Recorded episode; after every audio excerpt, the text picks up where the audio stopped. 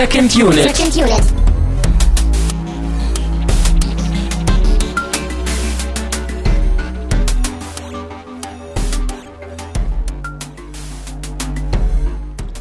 Herzlich willkommen zur, zu einer neuen Ausgabe, zur ersten Ausgabe von Second Unit im Jahr 2016. Wir sind in der Zukunft angekommen. Mein Name ist immer noch Christian Steiner und ich habe bei mir den Patrick Sweet. Hallo. Hallo, ich bin Mr. Purple. ja, stimmt, wir haben die Rollen gar nicht aufgeteilt, ne? Ich weiß Ja. nicht. Also solange du mich nicht Mr. Pink machst, ist alles cool. Nee, nee, aber es wurde ja Mr. Purple im Film erwähnt und das bin ich. Ich kann es ja jetzt sagen, nach, nach so vielen Jahren Abstand. Sehr gut, ja. Nachdem der ganze Deal auch äh, durchgezogen ist. Ich darf über nichts reden. Sehr gut. Ja, dann, dann wird's eine sehr kurze Sendung heute, glaube ich. Nein, Ja. ich denke, es wird ganz spannend, vor allem im Hinblick auf von Hateful Eight, der, Ja. wenn man so ganz grob sich ein bisschen informiert hat, dass er so ein bisschen der wilde Westen meets Reservoir Dogs ist. Da freue ich mich sehr drauf. Ja, genau. Wir machen das so ein bisschen als ähm, Einstimmung auf ähm, Tarantino generell und auf Hateful Eight, der eben jetzt Ende Januar ähm, in die Kinos kommt und ja auch die große, große 70 Millimeter Diskussion und Analogprojektion und äh, Tarantino macht da wieder was, aber äh, das äh, werden wir dann nochmal gesondert besprechen, aber so als Einstimmung ist das ja schon ähm, ganz, ganz nett und ich habe Reservoir Dogs auch vorher noch nie gesehen. Also das äh, war auch eine gute Wow. Gelegenheit, um eine Bildungslücke bei mir mal zu schließen. Äh, gibt ja viele blinde Flecken bei mir, aber ähm, ja, genau, das äh, haben wir getan und wir werden auch äh, ja natürlich drüber diskutieren und äh, da noch weitere weiteres äh, Potenzial, glaube ich, auch aus dem Film rausholen. Ich bin da sehr vorfreudig gespannt. Du warst ja auch schon öfter in der Sendung als Gast. Wir hatten ja gerade im letzten Jahr ähm, waren wir auch zusammen im Kino, haben Love 3D geguckt. Äh, ich werde nicht müde zu erwähnen, dass das tatsächlich eines meiner Highlights war im letzten Jahr. Aber ähm, genau, deswegen, äh, genau, bei Spectre warst du ja auch dabei. Also du bist ja schon mittlerweile äh, ein, ein, ja, ein Gast mit Erfahrung, würde ich jetzt sagen. Genau, ganz entspannt auf der virtuellen Podcasting-Couch. Ganz genau. Äh, ja, und du hast auch, du hast auch etwas mitgebracht. Ähm, wir wollen nicht nur über, über Tarantino sprechen, über Reservoir Dogs, sondern wir wollen auch, und das freut mich sehr, sehr, sehr, sehr, sehr, sehr, äh, wir wollen auch ein wenig über dich sprechen und auch über dein Projekt. Wir haben das in den letzten Sendungen ja immer mal wieder ein bisschen äh, angedeutet, dass du halt eben selber nicht nur gerne Filme schaust, sondern auch ja Filme machst, Kurzfilme machst, ähm, das auch studierst. Und äh, da hast du dein neuestes Projekt mehr oder weniger äh, mit in die Ja. Diskussion genommen. Ein, ein Herzensprojekt. Der Film heißt, der Kurzfilm heißt Die beste Zeit. Ähm, und das Besondere diesmal ist, ich rede über den Film im Vorfeld, bevor ich ihn fertig gedreht habe. Und das kommt daher, weil ich äh, eine Crowdfunding-Kampagne starten werde. Und ähm, ja, das ähm, ist eine interessante Erfahrung für mich. Und dadurch, dass es auch ein Herzensprojekt von mir ist, freue ich mich mit so, mit so vielen Leuten schon drüber zu sprechen. In, in dem Film, es ist ein Zeitreisefilm. Zeitreise oder wie Zeit im Film dargestellt wird, ist immer was, wie ich finde, sehr interessantes. Es fasziniert mich auch. Ich habe damit auch öfter schon rumgespielt bei meinen Filmprojekten. Mhm. Ähm, beispielsweise auf Vimeo ähm, gibt es ein Filmprojekt, ähm, Wie liebst du? Da spiele ich auch ein bisschen mit der Zeit und gucke, hey, was kann Zeit beim Zuschauer auf, auslösen, was kann eine Geschichte auch mit einer anderen zeitlichen Distanz auch auslösen. Und ähm, ja, jetzt, jetzt geht's um Zeitreise. Und ich freue mich wahnsinnig, die, die Reise mit Crowdfunding auch zu beginnen. Ja, also du, du rennst hier, ähm, was glaube ich auch bekannt ist, du rennst gerade bei mir offene Türen damit ein, mit diesem ganzen Spiel mit Zeit, Zeitreisen, Zeit als nicht lineares Erzählelement. Äh, ich meine, das haben wir hier jetzt ja auch, das ist ja auch die beste Grundlage jetzt hier bei Reservoir Dogs. Absolut, ja. Ähm, genau. Zeit eben nicht als etwas filmisch Lineares zu betrachten, sondern das eben auch als Spiel und Werkzeug irgendwie zu benutzen. Und ähm, ja, also da, ich, ich bin sehr, sehr gespannt und ich will auch noch ein bisschen äh, mit dir auch über deine Pläne und auch über das Crowdfunding sprechen, weil ähm, das habe ich ja letztes Jahr auch schon so ein bisschen angedeutet. Wir hatten ja auch schon eine Sendung ähm, äh, von No Eyes Only mit, äh, mit dem guten Tali, der auch über seinen eigenen Film gesprochen hat. Das interessiert mich sehr. Ich möchte auch in Zukunft mehr über, über oder auch mit Leuten sprechen, die ihre eigenen Filme irgendwie machen und auch ähm, darüber reden. Und das ist jetzt, wie du auch gesagt hast, das ist eine Sonderrolle, weil der Film noch nicht gemacht ist. Du bist mitten in der Vorbereitung. Äh, wenn die Episode hier online geht, dann ist das Crowdfunding äh, gerade gestartet. Und ähm, ja, vielleicht kannst du ja da so ein bisschen was, was äh, erzählen. Überhaupt auch erstmal, so was ist bei dir eigentlich der Hintergrund? Du, du studierst Film in Aachen, richtig? Also ich studiere genauer gesagt äh, Kommunikationsdesign in Fachrichtung ähm, Film. Da mhm. kann man nämlich verschiedene Richtungen studieren. Ähm, ich studiere da seit äh, 2012, habe vorher auch eine Ausbildung als Mediengestalter absolviert und habe dementsprechend schon sehr viel Erfahrung mit, mit, mit dem Filmmedium, jetzt nicht nur äh, auf, auf Filmarbeit, sondern auch auf kommerzielle Arbeit wie Werbespots oder Musikvideos. Und ähm, beispielsweise ähm, hatte ich da auch das Vergnügen, äh, einen Dreh für Lena mit zu organisieren. Da jetzt nicht als äh, Filmemacher, sondern als Organisator, aber das war auch eine spannende Erfahrung. Und habe aber schon im jungen Alter schon immer Filme gedreht. Also wirklich das Klischee von Camcorder, von Oper und einfach angefangen zu drehen und mit den zwei besten Freunden einfach irgendwo in der Wiese den nächsten großen äh, Krimi gedreht. Und äh, ja, ähm, es fing schon sehr früh an, weil ich sehr fasziniert war von meinem ersten Kinobesuch. Ähm, das war beispielsweise, also der allererste wirklich, wo ich mich erinnern kann, war König der Löwen. Und oh, wo, ich aus dem, wo ich aus dem Kino kam, habe ich direkt irgendwie so das Gefühl gehabt als kleiner Bub, hey, irgendwie das, ich möchte diese Magie, die ich gerade erlebt habe, ohne es wirklich benennen zu können. Äh, ich bin 88er Jahrgang und der Film kam, glaube ich, 94, 95 raus. Ähm, möchte ich auch irgendwie mitteilen, kreieren, also ohne es wirklich benennen zu können. Aber mhm. ich war so mhm. fasziniert, ich möchte das auch machen. Und ähm, ja, dann, dann habe ich immer weiter so im Hintergrund äh, Filme gedreht, äh, habe jetzt auch viele Kurzfilme gedreht, in den letzten drei Jahren vor allem sehr viele, sehr viel Erfahrung auch gesammelt auf, auf anderen Sets.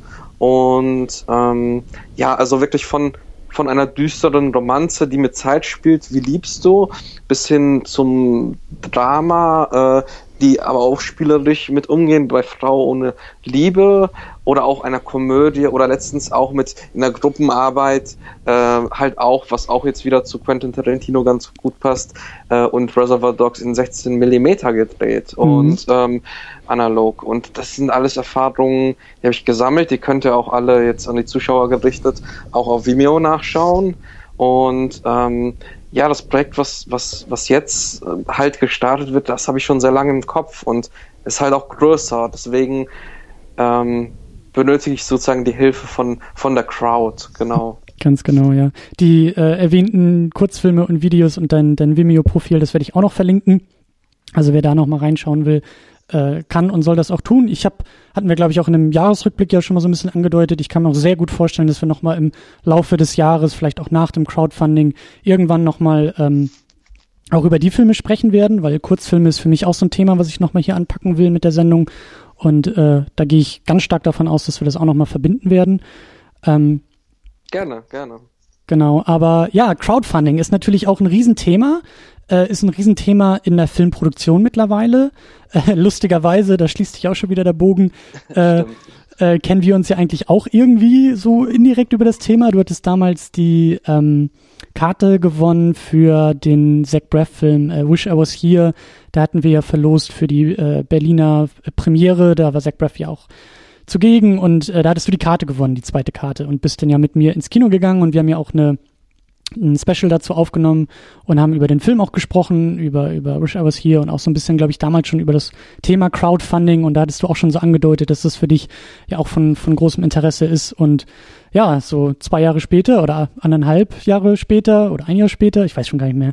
Auf jeden Fall, jetzt sind wir da und jetzt startest du Crowdfunding und äh, bist mittendrin in der Vorbereitung und der Durchführung und äh, ich finde das äh, nach wie vor extrem spannend, einfach ähm, im Kontext von Filmproduktion, also wie Filme eben mittlerweile äh, ja auch mit, wie du sagst, mit der Crowd, auch mit anderen Leuten nicht nur finanziert werden, sondern einfach auch gemacht werden. Und äh, das Thema ist halt irgendwie, also es ist mittlerweile, glaube ich, einfach auch schon da. Ich glaube, das ist gar nicht mehr so, so neu eigentlich, oder? Also es ist schon sehr verankert. Also ähm, es, es ist schon bekannt. Es ist jetzt nicht mehr dieses große Fragezeichen, was es mhm. vielleicht vor vor vier, fünf Jahren ähm, bei, bei irgendwelchen Produkten war oder sagen wir mal drei Jahren. Und ähm, ja, also ähm, ich, also jetzt in unserem Alter ist es, glaube ich, ganz gängig. Meiner Mutter beispielsweise musste ich erklären, warum und mhm. weshalb ich das überhaupt mache. Und ähm, aber trotzdem denke ich, das ist ein guter Weg, auch Ideen zu, zu äh, finanzieren und auch zu verwirklichen, weil Film sieht immer toll aus oder in meisten Fällen sieht es toll aus bei Filmen, die uns begeistern, aber es ist sehr viel Arbeit, sehr viel Manpower und mit sehr viel Kosten verbunden, die man vielleicht gar nicht so auf dem Schirm hat. Ja. Und ähm, dadurch, dass es auch mein Projekt ist, was wirklich äh, im Verhältnis zu den anderen Filmen nochmal eine ganze Ecke größer wird, ähm, habe ich mich entschlossen, hey, da machst du Crowdfunding. Da habe ich äh, schon mal im Drehbuch schreiben, habe ich gesagt, ey, ich werde jetzt mal voll auf die Kacke hauen kreativ, mhm. weil äh, das ist ein ganz großes Projekt, das ist ein Herzensprojekt und ähm, das möchte ich einfach so angehen. Und ähm, ja, es ist halt so beispielsweise, ähm, wenn, wenn wir beim Thema Kosten sind, ähm, also die Zielsumme ist 8000 Euro. Die klingt erstmal so, wow, für einen Kurzfilm 8000 Euro, das ist ganz schön viel. Mhm. Aber ähm, ich kann das mal ein bisschen aufschlüsseln, dann wird es vielleicht nachvollziehbarer. Und zwar, ähm, also auf der Crowdfunding-Seite kann man ganz genau sehen, wie das Budget verteilt ist, aber ich, erwähne mal hier die wichtigsten Daten. Und zwar ist einmal, es wird ein Set gebaut. Also mit Set bauen meine ich nicht nur ein paar Wände aufgestellt, sondern halt ein Fenster, Bett, äh, verschiedene Möbel und wer mal, wer mal seine Wohnung eingerichtet hat, weiß, wie viel das kosten kann. Mhm. Und vor allen Dingen, ich will dich da nicht unterbrechen, aber äh, ich, ich tue es einfach. Ich meine, das ganze Crowdfunding, ähm, du, du, du willst Geld sammeln, du machst dieses Crowdfunding und das, du gehst einen weiteren Schritt damit. Du gehst du wirst noch einen Schritt professioneller und allein das, was du gerade beschrieben hast, du willst ein Set bauen. Ich kenne das halt auch. Ich habe mir deine Kurzfilme ja auch ein bisschen angeguckt und und es ist ja oft so, ähm, dass es irgendwie losgeht mit, Mensch, lass mal irgendwie bei uns in der WG irgendwie drehen. Oder wer hat denn irgendwie ein cooles Zimmer oder wer hat denn irgendwie eine coole Umgebung, in denen wir einfach mal kurz irgendwie ein bisschen drehen können, in denen wir arbeiten können. Und das ist ja schon mal ein Schritt weiter, zu sagen, okay, wir bauen hier uns genau das so hin, wie, wie, wie wir das visuell haben wollen.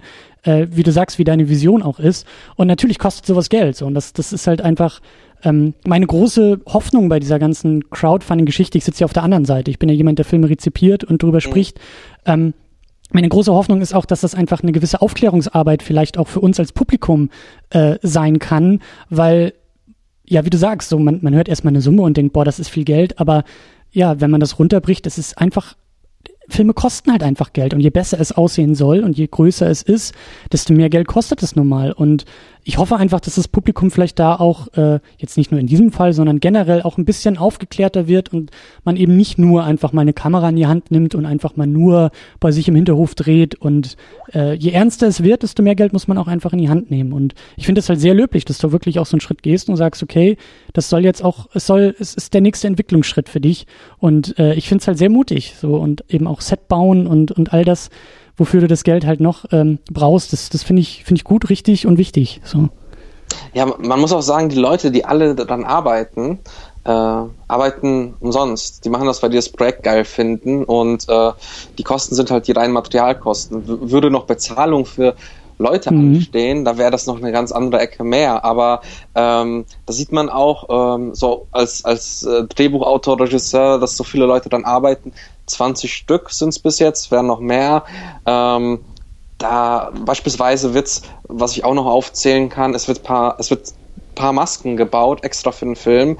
Und wenn man Masken in Handarbeit anfertigt, ist es auch nicht gerade so, so äh, unaufwendig und günstig. Und ja. ähm, aber so kann man die Vision halt und genau die Idee ähm, einfach fertigstellen. Und beispielsweise wird es auch im Finale, ohne zu spoilern, eine Massenszene geben. Und ähm, natürlich ist es auch so, dass äh, man, wenn man schon die Leute nicht bezahlt, äh, natürlich sowas wie Anfahrt oder Catering stellen muss. Das klingt vielleicht erstmal etwas trivial, aber wenn man mal das hochrechnet mit irgendwie so 20, 25 Leuten und die sind einfach nötig für diese diesen emotionale Szene im Finale ähm, und ähm, spannende Szene und ähm, das ist einfach wahnsinnig viel. Und ähm, ja, ich ähm, frage dann auch immer mich selbst, hör mal, ähm, wie weit kannst du es selbst stemmen? Mhm. Weil bisher habe ich meine Filme immer finanziell selbst gestemmt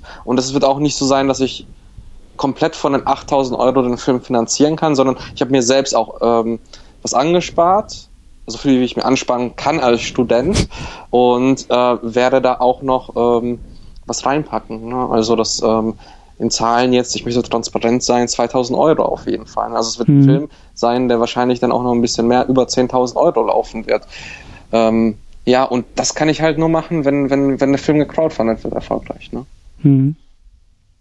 Ja. Ja, ich, ich äh, nicke laut.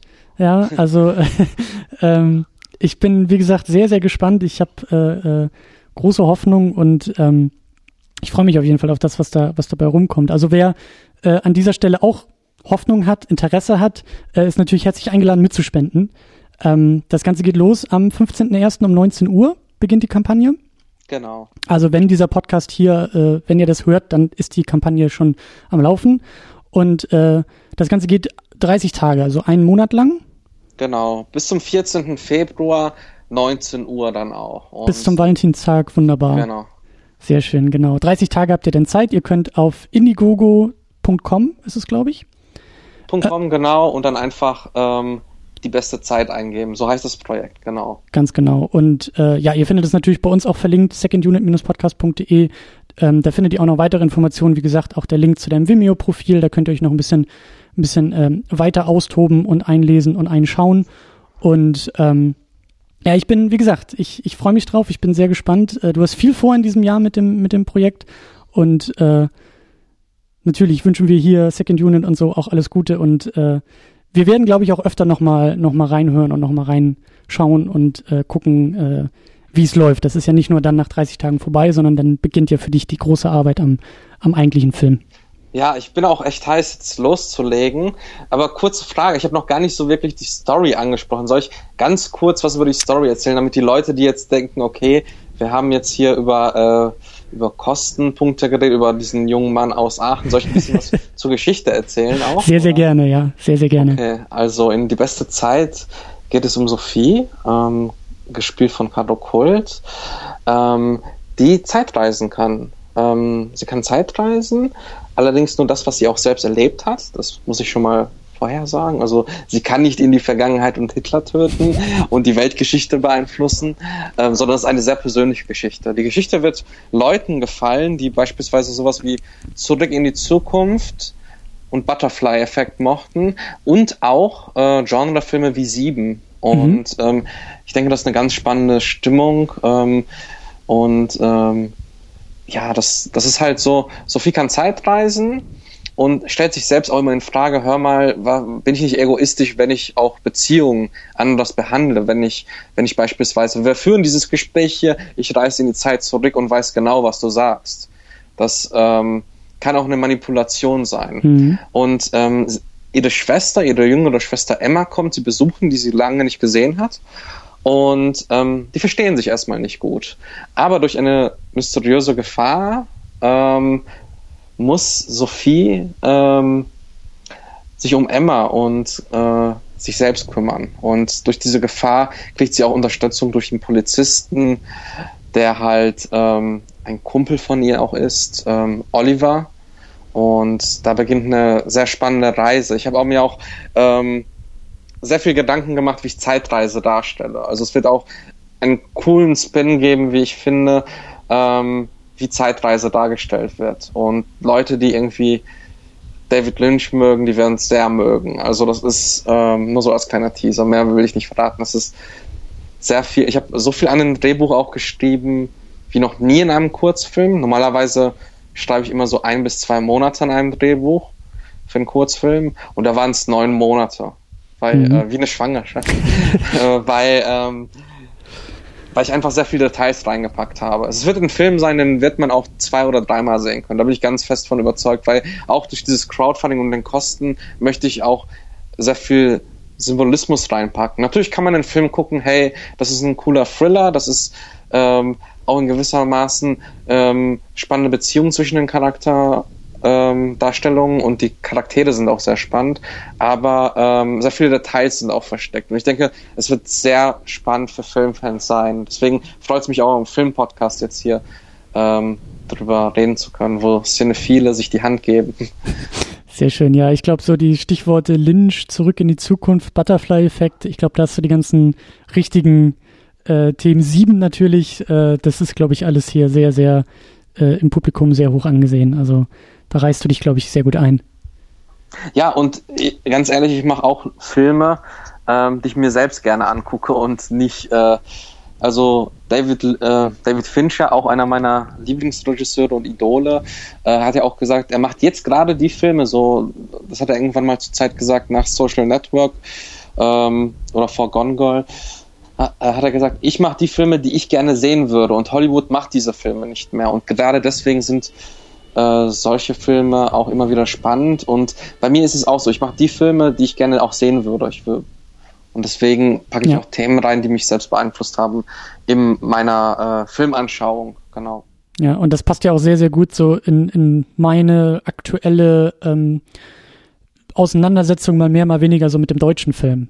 Ja, und das ist ja eigentlich auch immer so ein Riesenthema, so der deutsche Film, auch der deutsche Nachwuchs, so was für Geschichten werden erzählt, was für Geschichten, was für Filme werden gemacht. Und wie du sagst, da ist es natürlich irgendwie auch schön, mal ein wenig so ähm, frischen Wind irgendwie in die ganze Sache mit reinzubringen und ja, wie du sagst, einfach Filme machen. Ich meine, ich mache auch die Podcasts, die ich irgendwie selber hören will und das ist, glaube ich, immer eine gute, eine gute, ähm, ein guter Ansatz erstmal.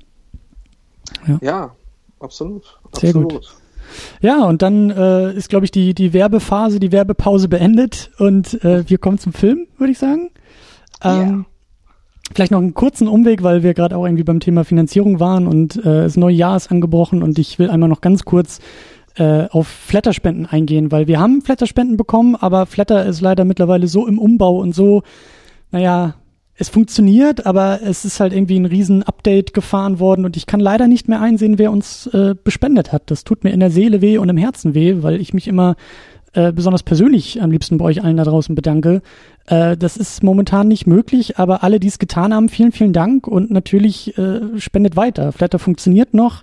Es ist zwar äh, sehr stark im Umbruch, aber ähm, nutzt diesen Knopf, den wir haben und äh, nutzt auch Flatter, wenn ihr es irgendwie benutzt. Also äh, denkt an uns und vielen, vielen Dank. Und damit kommen wir zum Film. Genau, Reservoir Dogs, der, der Debütfilm von Quentin Tarantino, Drehbuch, Regie und, was ich sehr spannend fand, er hat sogar mitgespielt, kurz. Ähm, aber wie sind denn immer die spannendste Frage, was sind eigentlich so die Erwartungen gewesen? Ich kann ja vielleicht mit mir anfangen, habe ich ja schon erwähnt. Ich kannte den Film gar nicht. Also klar, Reservoir Dogs, den Namen kannte ich, Tarantino kannte ich, aber ich habe ihn vorher noch nie gesehen und ähm, hatte auch keine, keine, wie soll ich sagen, keine großen Erwartungen klingt so negativ, ne? Aber ich konnte mir nicht viel drunter vorstellen. Ich habe mich auch vorher nicht viel eingelesen oder Trailer geguckt, sondern ich bin einfach sehr unbedarft rein und bin jetzt im Nachhinein einfach sehr, sehr ähm, positiv überrascht, wie stark der Film einfach ist, wie sehr der schon Tarantino ja lebt, zelebriert äh, und und wie viel von von von ihm in diesem Film schon drinsteckt, was bei Debütfilmen ja oftmals ja schwierig ist oder oder immer spannend mit anzusehen und ähm, ich glaube, darüber werden wir am Ende auch noch ein bisschen sprechen, aber wie war es denn bei dir? Also du, dir war wahrscheinlich schon bekannt, oder? Ja, also das war jetzt meine ähm, Sichtung Nummer 5, genau, also fünfte Sichtung. Ähm, es ist halt ganz interessant, wie, wie das Verhältnis zum Film sich entwickelt hat. Ich habe ähm, zu der Zeit, wo gerade Kill Bill beworben wurde, habe ich irgendwie nochmal in den Kopf gekramt, äh, und gesagt, okay, ich habe diesen Pulp Fiction vor paar Monaten gesehen mhm. und ähm, Pulp Fiction hat mich echt umgehauen, positiv natürlich. Und ähm, ja, und dann habe ich aber irgendwie Quentin vergessen und äh, danach war, kam aber die große Vermarktung, oh, Kill Bill, nach einiger Zeit wieder der neue ähm, Quentin Tarantino, Regisseur von Pulp Fiction. Und dann habe ich eigentlich mich interessiert, hör mal, ähm, was, was hat der Typ noch anders gemacht? Und habe dann erstmal Jackie Brown gesehen, ähm, wo ich sehr ernüchtert war. Da war ich auch noch nicht so in dem Alter mal. Ähm, ich war da, glaube ich, drei, 13, wo ich den wirklich gesehen habe, genau. Und ähm, ja, das, das war dann halt so, dass ich dann Reservoir Dogs mir angeschaut habe und ich muss sagen, beim ersten Schauen mit 13 wohl bemerkt, ich glaube, ich empfehle es keinem 13-Jährigen, ähm, war ich etwas ernüchtert, weil ich ähm, empfand es damals ähm, ein bisschen zu spannungsarm. Ja, ich, ich, ich hau mein 13-jähriges Ich auch selbst, aber ähm, wo wir wieder bei Zeitreise wären. Ja. Ähm, aber ähm, allein in der erste Szene fand ich damals, wie gesagt, damals äh, total langweilig und ich habe schon irgendwie nach zehn Minuten Film irgendwie total bin ich rausgekommen. Ich weiß nicht. Also das ähm, irgendwie war der Film ja auch zu klein und dachte, ich habe die ganze Zeit eigentlich darauf gewartet, das weiß ich noch, dass ich ähm, den Heist sehe. Mhm. Und wo bleibt die Action? Wo bleibt die Action? Wo, wo, wann sehe ich was? Und ähm, ja, und dann glücklicherweise ähm, habe ich durch, durch eine gute Freundin, die ein großer Tarantino-Fan ist, ähm, Reservoir Dogs wiedergesehen. Ähm, das war, glaube ich, irgendwann, irgendwann 2006 oder sowas, genau. Und war dann plötzlich sehr angetan vom Film. Also mehr mhm. noch, als ich äh, selbst gedacht hätte. Und ähm, ja, und ich muss sagen, ich, wie gesagt, das ist meine fünfte Sichtung und ich habe die letzten Jahre ich weiß nicht warum, ich glaube jede zwei Jahre, ja, das kommt hin, jede zwei Jahre einmal ähm, dann dann Reservoir Dogs gesehen und finde dann eigentlich vom Schauen zu Schauen, umso weiter ich selbst auch Filmemacher bin, immer geiler. Also ähm, Film wird immer besser nach meiner Meinung, wie ein guter Wein. Und ähm, also ich muss sagen, das ist äh, die goldenen drei von Tarantino sind für mich auch. Ich hoffe, ich greife da jetzt nicht vor. Ähm, halt Inglourious Bastards, Pulp Fiction und oh, Reservoir Dogs. Und ähm, ja, das fasziniert mich. Das ist ein Film, natürlich im viel zu frühen Alter äh, total verrissen wird, den ich auch vergessen habe mhm. und dann nur durch eine andere Person, nicht aus eigenem Interesse heraus, dann nochmal geschaut habe, mich dann doch so geflasht hat. Mhm. Genau. Ja, ich, ich frage mich halt auch, ähm, oder mein Gefühl ist, und ich hoffe, dass ich da nicht zu sehr von mir selber nur ausgehe, aber ich habe das Gefühl, dass der Film auch manchmal ein bisschen vergessen wird. Ähm, Gerade weil Pulp Fiction irgendwie noch so der, der größere, ähm, die größere Strahlkraft einfach hat. So an, an Bedeutung, an filmischer Bedeutung, auch an, für Tarantinos Karriere und ähm, ja. Man, man muss ja auch sagen, äh, Pulp Fiction hat nicht nur für Tarantinos Karriere eine wichtige Bedeutung, sondern auch filmhistorisch fürs Kino. Wir genau waren das, in, einer, ja. in, in, einer Zeit damals, nur so als Einordnung, wo, wo halt sehr viel Blockbuster-Kino war, äh, so aus den 80er noch die ganze Top Gun-Zeit und die großen, großen Blockbuster. Und ähm, Pulp Fiction hat praktisch ähm, das Independent-Kino wieder populär gemacht, also wirklich sehr groß populär gemacht und hat wieder Filme in die 90er gebracht ähm, und in die Kinos vor vielen Augen gebracht, die halt kleiner sind und Geschichten erzählen. Und ähm, da bin ich sehr dankbar für, auch für Pulp Fiction. Aber ähm, ich muss sagen, gerade so beim Debütfilm wie Reservoir Dogs ist es doch interessant, wie viel Tarantino in dem Debütfilm ist, weil ja. normalerweise ist es ja so, wir sehen beim Debütfilm irgendwie so ein Destillat. Wir sehen, okay, das, das ist so die Grund, die Grund, ich nenne mal die Grundflüssigkeit äh, ein, ein, eines guten Getränks, aber es ist noch nicht die fertige Zubereitung. Und bei Reservoir Dogs habe ich das Gefühl, Nein, das ist schon Tarantino. Also wie gesagt, ich würde ihn als einer meiner liebsten Tarantino-Filme vergleichen, nicht nur weil das sein Debütfilm ist, sondern weil es einfach ein guter Film ist. Ja, ja. Ja, vielleicht sollten wir ein wenig ähm, ähm, noch auf den, auf den Plot eingehen. Der, du hast schon angedeutet, es geht um ein Heist, es geht um einen, ein, äh, ich glaube, Diamantenüberfall ist das, ne? Oder, genau. Ja, äh, nennt man, glaube ich, so. Und ähm, ja, schaffst du das, in ein paar Sätzen den zusammenzufassen? Ähm, ja, klar, kann ich gerne machen. Und zwar ähm, geht es um eine Gangsterbande, äh, man kann sagen die Reservoir Dogs, äh, die halt planen, ein, ein Geschäft zu überfallen, was Diamanten bekommt. Bearbeitet Diamanten. Ähm, ja, und dieser, dieser Raubzug geht schief, weil Polizei auftaucht. Und es scheint am Anfang so, dass Polizei auch schon, schon irgendwie da war. Also es war irgendwie geplant, dass die Polizei wusste, dass. Äh, ach, warte mal ganz kurz. Inwieweit darf ich spoilern? Also, das habe ich mich, glaube ich. Ach so, oh ja, äh, Spoilerwarnung. Natürlich wird der Film komplett durchgespoilert. Der ist alt genug und ich glaube auch äh, okay. als, als äh, äh Grundlage vorauszusetzen, ja. Okay, dann fange ich, glaube ich, nochmal an. Ähm, okay, es geht um einen Diamantenraubüberfall, wie du schon sagtest. Dort ähm, geht einiges schief, weil die Polizei auftaucht, nachdem Mr. Blond äh, ein bisschen äh, rumballert. Nur taucht die Polizei viel zu schnell auf und deswegen verteilen sich die Gangster und wir sehen halt eigentlich als Haupthandlung nicht den Heist, sondern wir sehen die Lagerhalle, wo der Treffpunkt nach dem Heist ist und wir sehen nach und nach, wie die einzelnen Gangster, die es überlebt haben, weil längst alle haben es nicht überlebt, äh, dort auftauchen und in einem spannenden Kammerspiel wird halt ermittelt, wer ist der Maulwurf, mhm. weil die Polizei viel zu früh äh, aufgetaucht ist. Also die Polizei wusste schon Bescheid, dass da was passiert.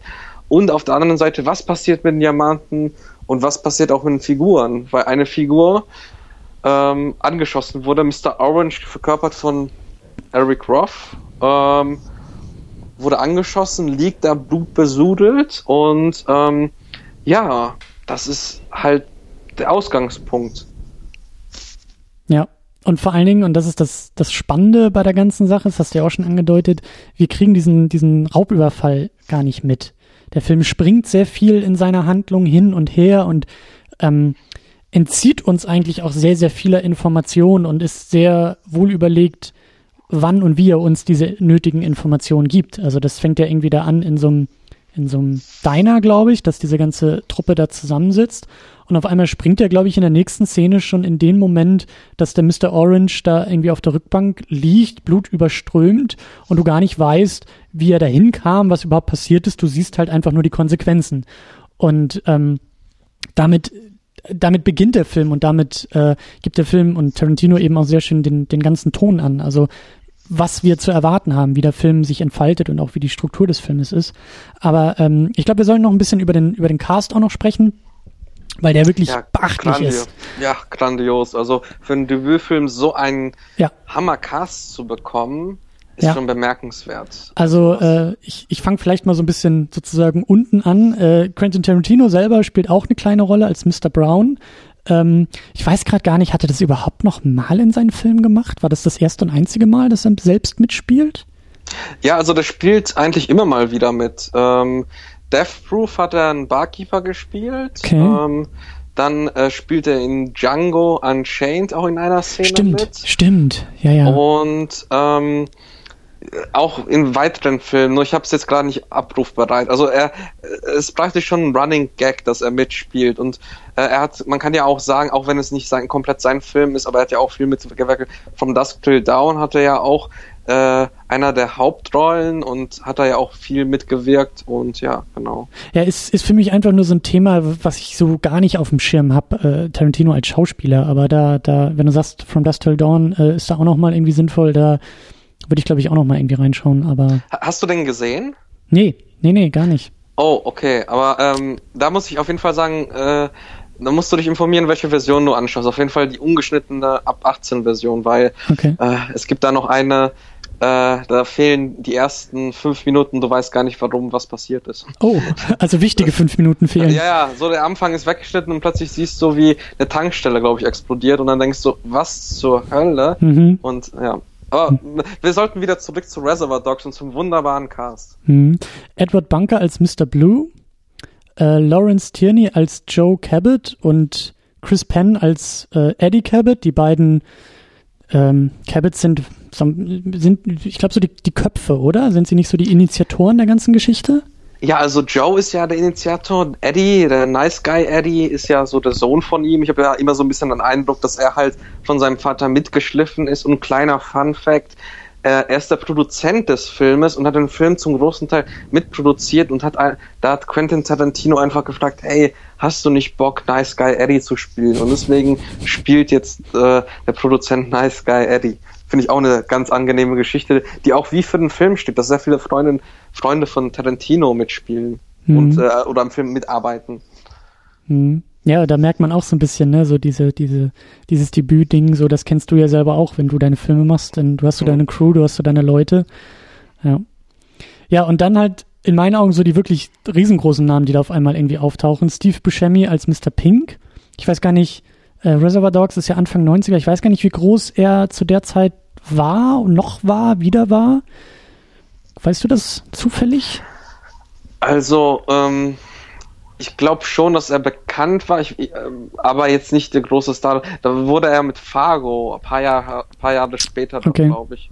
Okay. Also äh, mit Fargo und Big Lebowski, die kamen aber ja ein paar Jahre später. Also von daher, er war schon Stern, aber er war jetzt nicht äh, der Steve Buscemi, wie wir ihn jetzt kennen. Auch er spielt ja jetzt auch in dieser äh, Martin Scorsese Brockwild Empire Serie genau. auch irgendwie die Hauptrolle und Sopranos. Aber ich denke, ähm, das zeigt auch, dass Quentin Tarantino schon direkt wusste, dass er die Leuten, richtigen Leute engagiert. Ne? Also das zeigt schon sehr gut, dass er auch ein gutes Händchen für Schauspieler hat. Ja, ja, auf jeden Fall. Äh, Michael Madsen spielt Mr. Blonde. Äh, durchaus mit psychopathischen Tendenzen, so. Äh, aber da kommen wir, glaube ich, auch noch drauf zu sprechen. Und man, man, man sollte, ähm, da musste ich kurz unterbrechen, mhm. ähm, Mr. Blond ist ja Vic Vega. Mhm. Ähm, und das ist auch ganz interessant, weil das ist ja der Bruder von, von einem anderen Vega, den wir in Pulp Fiction sehen. Also haben wir bei Tarantino sowas wie ein Cinematic Universe und das finde ich wirklich sehr spannend, dass er das gemacht hat und es gab Ende der 90er immer mal wieder Gerüchte oder er hat das sogar teilweise als Idee in den Raum gestellt. Quentin Tarantino ist ja auch ein Regisseur, der immer wieder direkt in die Presse raushaut, was er gerade für Ideen hat und die Hälfte wird nicht umgesetzt, leider. Mhm. Äh, dass es auch ein Spin-off geben sollte mit den beiden Brüdern, also mit, mit äh, ah, wie heißt er nochmal von Pulp Fiction? Vincent, äh, glaube ich. Äh, ja, ich meine Schauspieler. Äh, wie heißt er nochmal, der. Äh,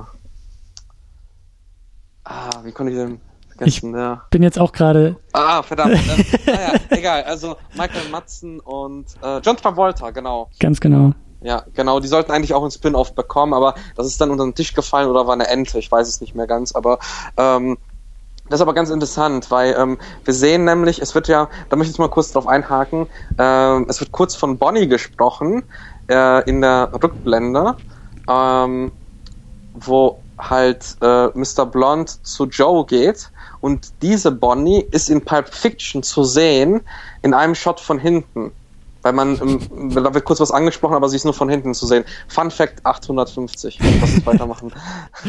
Sehr schön, aber ja, man merkt schon, so Tarantino hat schon äh, ist sehr bedacht bei der ganzen Sache. So, das äh, ist auch das, was ich so faszinierend an Hateful Eight jetzt irgendwie finde. So das bisschen, was da so raus oder was ich mir so rauströpfel. So ich, ich, äh, das ist für mich einfach auch Tarantino. So, da ist irgendwie nichts dem Zufall überlassen und äh, die Querverweise und sowas alles. Das, das finde ich schon sehr, sehr sehr, sehr stark, ja. Und eben auch so, das hattest du ja auch so ein bisschen angedeutet, ähm, so seine, seine Stammmannschaft oder, oder, oder einfach, ich meine, mittlerweile ist es Samuel L. Jackson, mit dem er eigentlich irgendwie jeden Film macht. Und äh, auch hier jetzt Tim Roth ist Mr. Orange, auch jetzt wieder dabei bei Hateful Eight, auch kurz bei Pulp Fiction dabei gewesen. Ähm, das finde ich auch sehr stark, wenn sich halt so ein, so ein, ich meine, Nolan macht das ja auch sehr gerne, ne? So diese, mhm. diese feste Riege oder festere Riege, die da irgendwie äh, immer mal wieder ähm, herangeholt wird für Filme. Und eben auch Harvey Keitel als Mr. White, der ja, ja auch nachher bei Pulp Fiction dabei war. Ähm, das finde ich auch sehr stark. Also das, äh, ähm, das, ich weiß nicht, das, ich habe da sehr großen Respekt davor, wenn Filmemacher auch einfach ähm, ja so ihre Truppe irgendwie finden und auch, ich finde das sehr spannend über die Jahre auch mit anzusehen, wer mit wem oft zusammenarbeitet, nur einmal zusammenarbeitet, wiederholt mhm. zusammenarbeitet. Und äh, ja, da ist Tarantino halt auch ein großer, großer Vertreter von. Ja, das, das sehen wir halt auch ähm, bei Alfred Hitchcock oder bei Martin Scorsese, ne? Also dass der äh, Stimmt, Robert ja. De Niro, Martin Scorsese und Leonardo DiCaprio ja. Scorsese.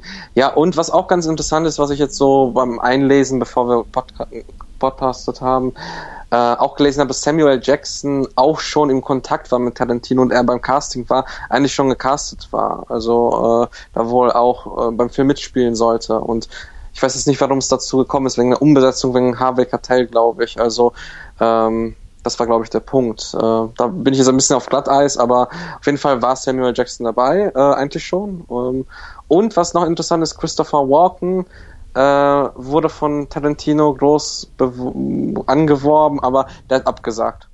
Hm. Aber war das nicht auch so, dass Harvey Keitel sehr wichtig für den, für den Film war? Also, dass irgendwie über ihn ja, auch der Film ja. erst entstanden ist? Also, man muss sagen, ähm, der Film ist wahnsinnig günstig, 1,5 Millionen gewesen.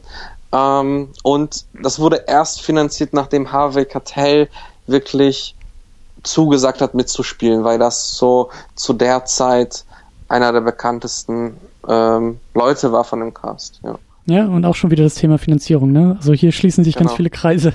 Aber genau. ähm, ja, und war das war nicht irgendwie auch so diese Geschichte, dass Tarantino bis dahin eigentlich nur irgendwie in der Videothek gearbeitet hat und so nebenbei irgendwie seine Drehbücher geschrieben und also, ne, mit Reservoir Dogs ist er ja eigentlich erst so in diese ganze Filmszene reingekommen, oder?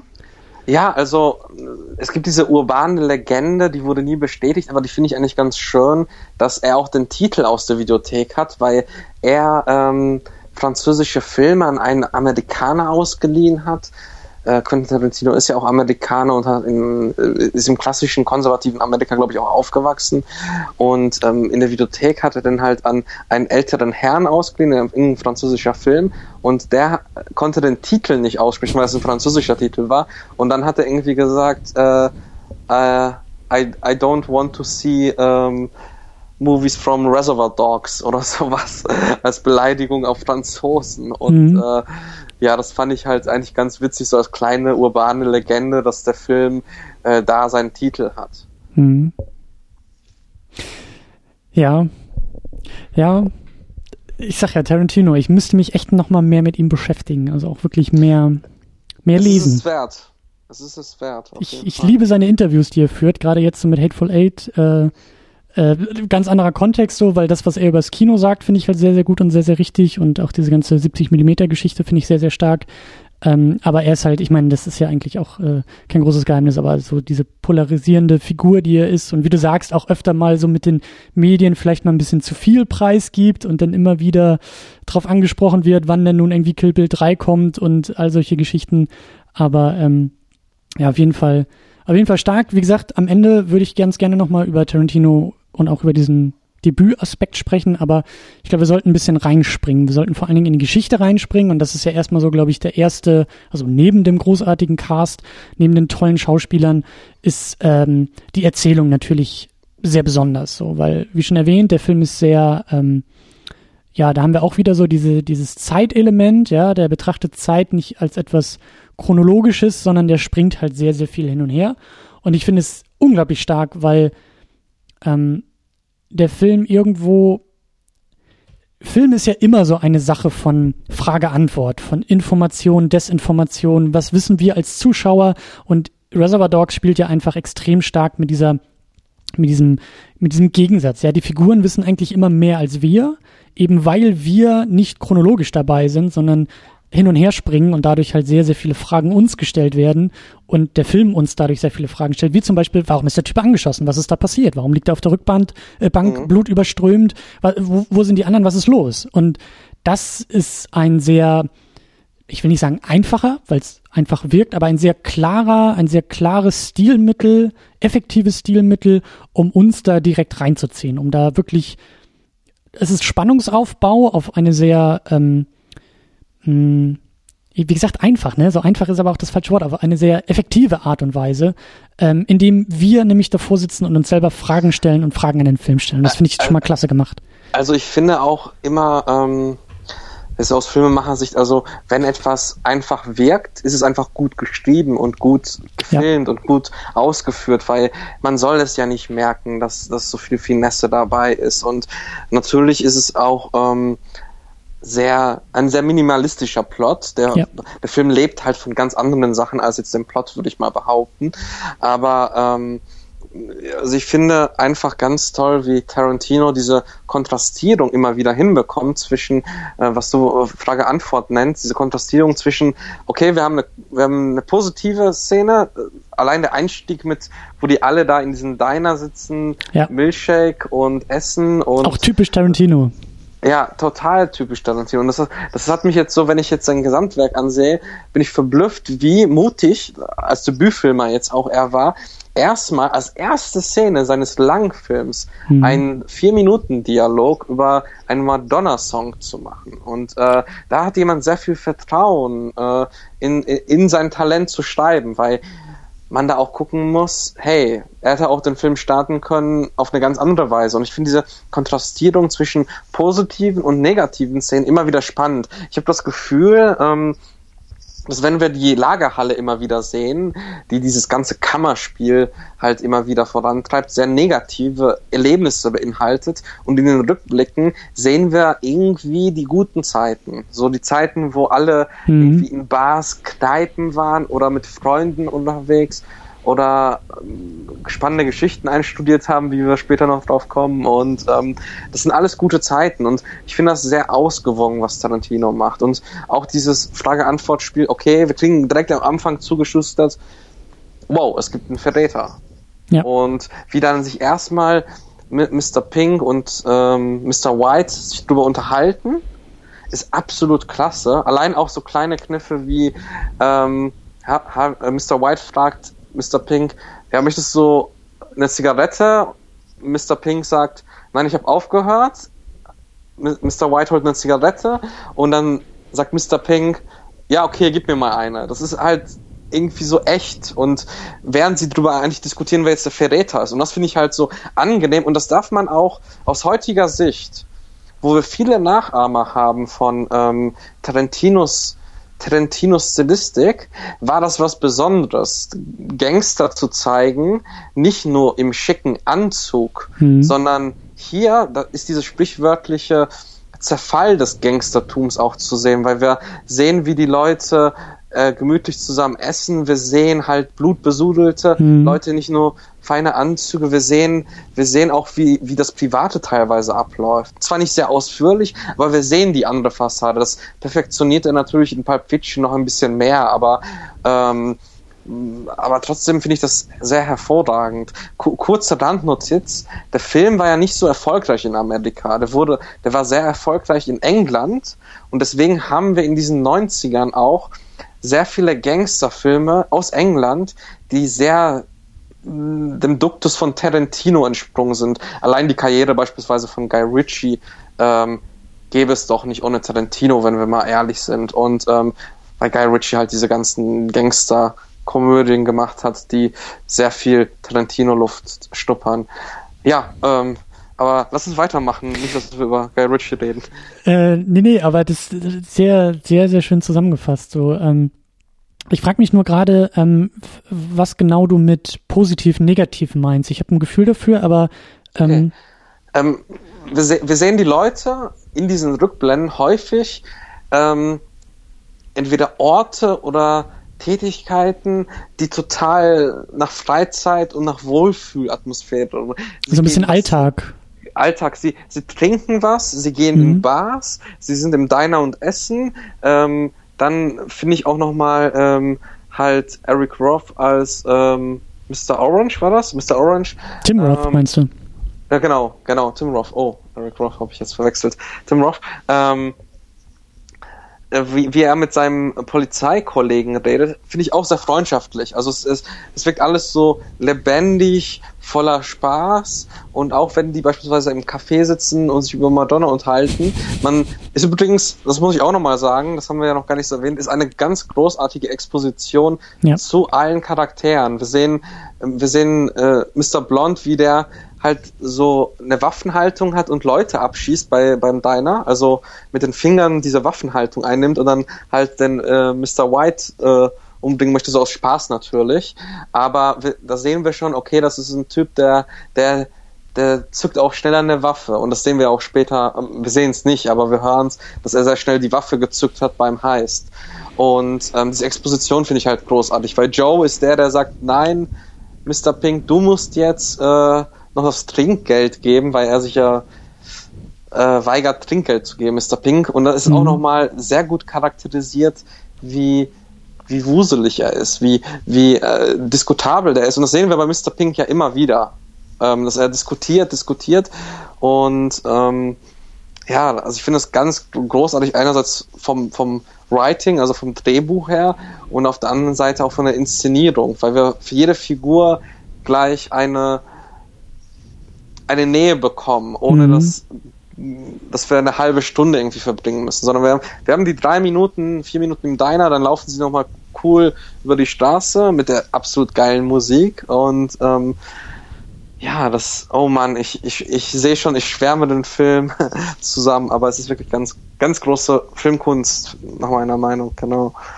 Und auch da, so bei dieser Eröffnung, haben wir irgendwie diesen, diesen, auch schon Tarantino, bei dem man oft das Gefühl hat, dass er irgendwie durch seine Figuren zu uns manchmal spricht. Ähm, so diese Trinkgeldgeschichte zum Beispiel, ja, oder diese Madonna, dieses Madonna-Video oder eben auch später äh, was, was mir sehr stark im Kopf ist, so dieses, äh, diesen Monolog, den Bill äh, am Ende von Kill Bill 2 hält über Superman, ja, so dieses, das ist ja auch so manchmal schon so dieses Essayistische, was Tarantino in seinen Filmen oftmals irgendwie drin hat. So Punkte, bei denen man irgendwie das Gefühl hat, so das steht in Tarantinos Tagebuch irgendwie drin geschrieben, dass er sich drüber aufregt oder so. Er trägt sich auf über mhm. Trinkgeld und zack hat das auf einmal irgendwie eine Figur in seinem Film ähm, als Aspekt oder als, als Persönlichkeitszug oder als, als Diskussionspunkt. Und das finde ich halt auch sehr spannend, dass das irgendwie, ähm, ich, sowas ist natürlich immer schwer ähm, nachzuweisen oder hat auch eher so einen Anekdotencharakter, ne, so, weil natürlich weißt du ja nicht, was Tarantino selber denkt, außer du setzt dich irgendwie mit ihm hin bei einem Bier und selbst dann kann er dir Lügen erzählen.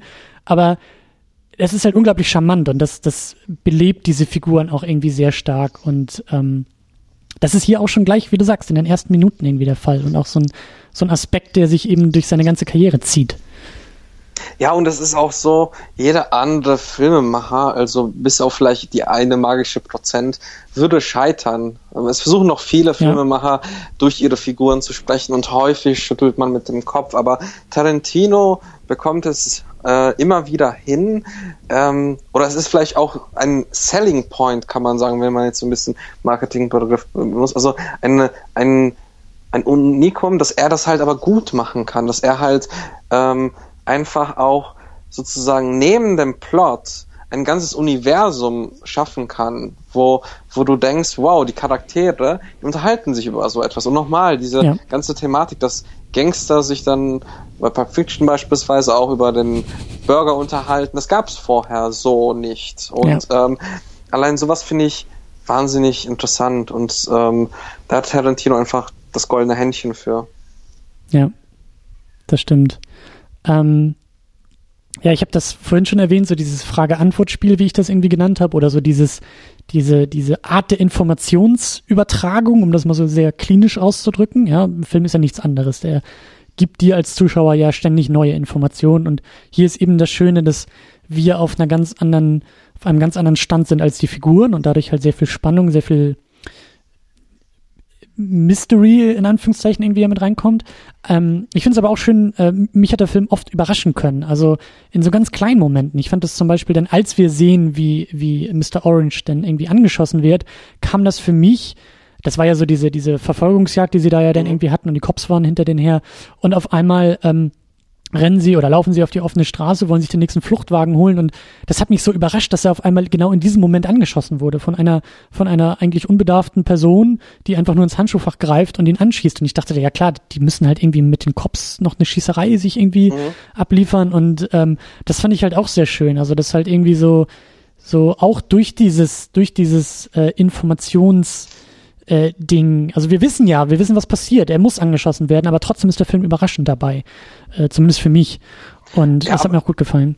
Also ich fand es auch toll, weil wir hören ja im Film ganz am Anfang, dass ähm, Mr. White zu Mr. Pink sagt, wir sollten ihn ins Krankenhaus bringen, weil ich Schuld habe, dass er erschossen wurde. Ja. Und ähm, später sehen wir dann in einer dieser Rückblicke, ähm, sehen wir halt, wie, wie halt das Auto der Polizisten näher kommt und ähm, Mr. White fängt an zu schießen und da dachte ich beim ersten Sehen, jetzt nicht beim fünften Sehen, aber ähm, dachte ich, okay, jetzt, jetzt kommt die Wunde zustande und Mr. White macht dann fast schon so superheldenartig äh, die Cops fertig und was ich ganz sehr toll an dieser Szene finde, sehr subtil, aber sehr toll. In zwei Einstellungen zeigt Tarantino das Gesicht von ähm, Mr. Orange, Tim Roth, mhm. und zeigt, wie er leidet, weil, weil Polizeikollegen erschossen wurden oder wo halt die Frau ihn erschießt und er weiß, er muss sie jetzt erschießen, weil sonst stirbt er vielleicht ähm, und schießt dann auf sie und er leidet unter diesem Schuss und das finde ich halt so stark, dass Tarantino das auch zeigt. Es ist halt nicht nur der coole Gangsterfilm, sondern gleichzeitig gibt es immer noch Zwischennoten. Das macht den Film so besonders. Ja. Ja. Und ähm, ja, also den Gedanken, den ich gerade habe, den, den holen wir, glaube ich, nachher nochmal raus beim, beim Thema äh, Debütfilm. Aber ähm, er ist halt nicht nur besonders in der, in der Geschichte, er ist auch, klar, es ist ein Debütfilm, wie du sagst, er war, er war sehr, in Anführungszeichen, äh, günstig produziert, aber er schafft es trotzdem auch, ein paar sehr schöne visuelle ähm, Kniffe einzusetzen. Und für mich ist visuell gesehen das, das große Highlight ähm, diese, diese Anekdote, diese, diese, diese äh, Drogengeschichte, die äh, Mr. Orange erzählt. Ja, er kriegt ja da von seinem Polizeikollegen doch irgendwie diese, diese Geschichte, schon fast schon dieses Theaterstück, diesen Monolog, mhm. den er da ja irgendwie so präsentieren soll, um seinen, seinen, seinen äh, Undercover, äh, seinen, seinen Status da irgendwie ein bisschen zu festigen. Und ähm, das ist ja irgendwie so eine Geschichte, was war das noch? Er hat da irgendwie einen Koffer mit Drogen irgendwie dabei und dann ist er da irgendwie auf so einem, äh, irgendwo geht er irgendwie aufs Klo und da sind ganz viele Polizisten und so und da äh, entkommt er halt. Und die Art und Weise, wie diese Geschichte erzählt wird, nämlich wie sie ähm, Erzählung innerhalb der Erzählung, nämlich das, was Mr. Orange ja irgendwie mhm. wiedergibt, überblendet und zusammenfügt mit ja. dieser Vorstellung der Erzählung, finde ich halt sehr, sehr klasse gemacht. Das ist, das ist eine Szene, die auch so besonders ist, dass sie auch positiv rausfällt. Also wir, wir haben zwar immer wieder Kammerspiel und Rückblenden, so im Wechsel, aber da wurde nochmal was ganz Großes aufgefahren. Ich hatte auch das Gefühl, dass die ganze Rückblende von äh, Mr. Orange halt deutlich länger gedauert hat, damit man sieht, wie er zum Verräter, zum äh, von Cobb in die Bande kam. Das erzählt ja auch sehr, sehr gut die Position des Zuschauers. Äh, wir kennen die Bande auch nicht, er kennt sie nicht. Ja. Darüber wird dann erzählt. Und was, was, was ich wirklich toll finde, ist die Inszenierung dabei, weil hier Tarantino, und das ist schon, da sieht man, dass der Tarantino, selbst der junge Tarantino schon sehr viel von Film verstanden hat, halt ja. dieser Videothekar, weil er hat ähm, einerseits, was ich auditiv sehr interessant finde, wir, wir hören die Geschichte in einem Fluss. Also es ist nie eine Pause dazwischen, aber wir sehen verschiedene Stadien. Wir sehen einmal, wie er die Geschichte bekommt, wir sehen einmal, wie er die alleine ähm, lernt. Einstudiert, äh, ja. Genau, äh, kleiner Hint, Silver Server gibt's auch im Tarantino-Universum ja. äh, als Poster. Und dann nochmal vor seinem Polizeikollegen vorträgt und dann in der Bar vorträgt, vor Joe, dem Gangsterboss, der den Auftrag leitet, und dann nochmal in der Geschichte selbst. Also, dass die fiktive ja. Geschichte im Film nochmal visualisiert wird und teils auch ähm, sehr viel anders als halt ähm, der normale Film und zwar mit sehr viel Bewegung. Es gibt eine Kamerafahrt, ähm, wo Tim Roth halt die Geschichte erzählt und diese vier Polizisten im Raum stehen und die Kamera so einen Schwenk macht. Das ist wirklich ganz, ganz toll. Also da, äh, das ist einer meiner Lieblingsszenen aus dem Film. Also das ist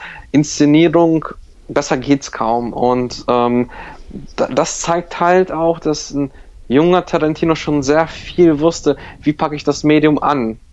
Ja, ja, und auch einfach visuell ähm, denkt. Also man könnte ja meinen, dass so das, was wir gerade eben ja schon so ein bisschen rausgearbeitet haben, ne, so dieses, dieses starke Drehbuch, diese starke Geschichte, diese starke Geschichtenerzählung und diese starken Figuren, das ist ja so, weißt du ja selber, das ist die Grundlage. So, damit fängt's an, das ist das Drehbuch und das dann auch noch zu visualisieren, kann ja auch nicht jeder. Ähm, manche sind irgendwie gut im Drehbuch schreiben, manche sind gut in der Visualisierung, aber Tarantino schafft es halt eben auch dann in der Umsetzung auch sehr cineastisch und visuell auch zu arbeiten und das, also auch audiovisuell zu arbeiten. Und das fand ich zum Beispiel auch sehr schön. Ähm, so, es sind kleine Momente, es ist ja kein, kein, kein großer, opulenter Film, aber schafft es im Kleinen sehr schön Akzente zu setzen. Wenn eben Mr. Orange am, am äh, bei sich in der Wohnung ja diese Geschichte einstudiert, finde ich das zum Beispiel sehr, sehr toll, wie einfach die Kamera fest bleibt und er einfach immer wieder aus dem Bild läuft und wieder reinläuft mhm. und wieder rausläuft und wieder reinläuft und überhaupt auch mit, mit Sounds wird halt sehr, sehr viel und sehr, sehr gut gearbeitet und das finde ich ist halt so, auch da schon so ein bisschen in Rohform und auch schon in sehr, sehr großem Potenzial und auch in sehr guter Umsetzung halt das, was Tarantino später ja auch sehr stark auszeichnet. Er ist halt eben nicht nur der, der Drehbuchautor, der starke Geschichten und Figuren schreiben kann, sondern er kann es eben auch noch visuell umsetzen. Er kann es auf die Leinwand bringen. Und ähm, sehr, sehr schön und sehr, sehr beeindruckend eben mit anzusehen, wie das hier schon äh, passiert. Ja, völlig richtig. Also ähm, ich, ich stelle mir Tarantino vor, wie er seine Geschichten schreibt und dann vor, vor der Schreibmaschine äh, oder vor dem Computer ohne Internetzugang, damit nichts mehr liegt, äh, sitzt, sitzt und einfach nur in sich hinein lächelt und, und, und halt genau diese Ideen schon im Kopf hat. Also äh, das, das kann ich mir gut vorstellen bei ihm. Also ähm, das, ähm, das würde ich gerne mal auch mal miterleben. Also wie, wie er in der Phase des Schreibens ist. Also das ist ja. echt faszinierend. Ja, das, das glaube ich auch, wie, wie er kreativ arbeitet. Ähm, ein Bild, was, was mir noch sehr stark im Kopf geblieben ist, ähm, was ich auch sehr schön fand, war dann eben in dieser Lagerhalle, also die, die, die landen ja da in dieser Lagerhalle und Mr. Orange verblutet da ja mehr oder weniger. Ähm, und dann holen sie ja irgendwie noch diesen zweiten Polizisten dazu, dem äh, Mr., äh, wie hieß er noch? Äh, war das Mr. Blue? Nee, Mr. Blond, äh, schneidet ihm ja auch noch das Ohr ab und, und äh, dieser Polizist, der im Stuhl gefesselt ist, sitzt da ja auch blutüberströmt und Tim Roth wird auf einmal wieder wach und die beiden unterhalten sich dann ja. Und einfach dieses Bild, ich fand das so, so, das, das hat so viel bedeutet, weil beide blutüberströmt in dieser roten Signalfarbe in diesem, in diesem, in dieser dreckigen Lagerhalle einfach sitzen und einfach mal sozusagen ja die, die moralischen, wenn man so will, Anker eigentlich sind oder die, die moralischen, wie soll man sagen, ähm, Helden, nein, Held ist auch schon wieder falsch, aber so, ich glaube, du weißt, was ich meine, so diese, diese moralisch Guten einfach Absolut, sind. Äh, genau, also sie sind eigentlich das Gesetz, sie sollen, genau, sie sollen genau das, Gesetz. das verhindern. Ja, und Ganz sie sind halt blutbesudelt. Das ist natürlich ein tolles Bild und als Kontrast dann halt die Gangster, die in edlen Anzügen ja. rumlaufen. Ganz genau, wie das rote Blut aus diesem schwarz-weißen äh, herausbricht und die beiden einfach markiert. Und das, das meine ich halt. Das sind so die kleinen Dinge, die er da schon irgendwie benutzt hat, die er in späteren Filmen natürlich auch mit mehr Budget dann noch opulenter irgendwie machen konnte. Aber hier merkst du halt einfach schon, äh, ja, was, was schon da ist und, und ja. Auf jeden Fall. Also, ähm, also ich fand es sehr intensiv auch, auch, auch, das war für mich damals auch überraschend, wo ich den Film zum zweiten Mal gesehen habe, dass, ähm, dass der Polizist wusste, dass äh, Mr. Orange ähm, der Verräter ist und das nicht gesagt hat, weil ich dachte wirklich, ähm, hey, äh, hey, äh, der wusste das nicht, ne? weil für, mich schien das logisch und dann plötzlich, oh, okay, er weiß das, meine Güte, der hat alles gegeben, damit damit er es nicht verrät. So, sogar sein Ohr, sein Gehör hat er mhm. verloren. Ja. Mhm. Ja, und ich glaube, ich glaube, da sind wir eigentlich schon. Wir, wir haben sehr viel vorbereitet ab und auch immer wieder erwähnt, aber da sind wir auch bei, bei Tarantino, finde ich. Also, ja. Ähm, ja, der Film trieft Tarantino, die Handschrift ist erkennbar, der Stil ist erkennbar und eben für einen Debütfilm, äh, ohne das jetzt einschränkend irgendwie, ne, so äh, für einen Debütfilm, aber ähm, ja, es ist faszinierend mit anzusehen, wie, wie klar einfach schon sein Stil da war und, und seine, seine Handschrift und ähm, ja, wie, du auch gesagt hast, wie mutig das eigentlich ist für jemanden, der da irgendwie aus der Videothek kommt und irgendwie seinen ersten Film auch noch selber umsetzen kann und dann eben so diese, diese, ähm, die Figuren einfach mal so direkt aufeinander wirft in der ersten Szene, in so einem Diner einfach nur erzählen lässt und uns mit diesen Figuren ähm, ähm, ja sein lässt und wie er dann auch später, das, was wir hier ähm, in der Sendung zu Inglourious Bastards auch so schön äh, ähm, mal gesagt hatten, so diese Action im Dialog, die Spannung im Dialog, so dass wenn da irgendwie Hans Lander irgendwie sitzt und, und diese, diese Öffnungsszene da in, auf dieser Milchfarm und sowas in, in, in, in Glorious Bastards, so das trieft vor Spannung und das trieft vor Erzählung, obwohl es sehr simpel gemacht ist und genauso ist es hier auch schon in, ja, in Rohfassung und in Potenzial vorhanden. Also die Dialoge sind einfach auch das, äh, was, was diesen Film so, so stark macht und auch trägt. Und wie gesagt, so dieses Frage-Antwort-Spiel. Und das ist einfach großartig. Und ähm, auch so im Vorgriff jetzt so auf ähm, The Hateful Eight einfach das bisschen, ich versuche mich halt echt diesem, diesem Film selbst zu entziehen. Also ich bin, wie gesagt, fasziniert von Tarantino und höre mir und gucke mir gerne Interviews mit ihm an. Aber sobald es halt natürlich um den Film selber geht, versuche ich so viel wie möglich zu blocken. Aber mhm. das, was ich halt eben auch schon irgendwie so gesehen und gehört habe, ist, dass es ja eigentlich ein sehr, sagt Tarantino selber ja auch, ein sehr ähm, in Anführungszeichen simples Kammerspiel ist. Ähm, und ich finde es halt so faszinierend, dass diese, diese, dass das hier bei Reservoir Dogs ja eigentlich auch ein sehr tragendes Element ist, nämlich diese Lagerhalle, ja, die Figuren, die in dieser Lagerhalle aufeinandertreffen. Und Tarantino spricht halt davon, dass er, ne, das, die, das große Ding ist ja, er will nur zehn Filme machen und dann aufhören mit Filmen.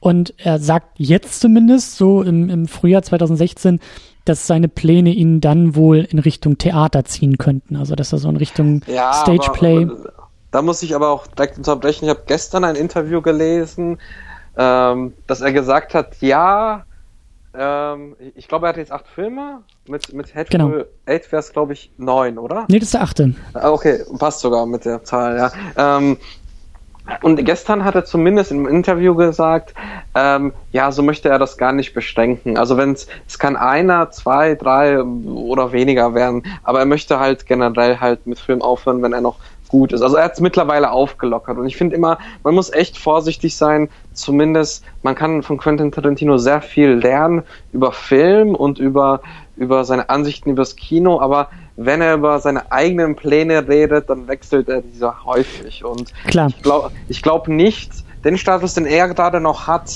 ähm, dass er da aufhören wird. Also in nächster Zeit. Also ich glaube nicht, dass er nach dem zehnten Film aufhören wird. Also das, das halte ich auch noch für, für sehr fragwürdig, aber ich finde es spannend, dass er eben äh, in diesem, also dass er übers Theater spricht. Und das war ja, also du hast das ja so ein bisschen äh, angedeutet, es gab ja irgendwie diese Geschichte, dass das Drehbuch geleakt ist von Hateful Eight und dann hat er ja die mhm. komplette Produktion abgebrochen und hat gesagt, okay, ich habe keinen Bock mehr drauf, so eine Scheiße, äh, ich mach das nicht mehr.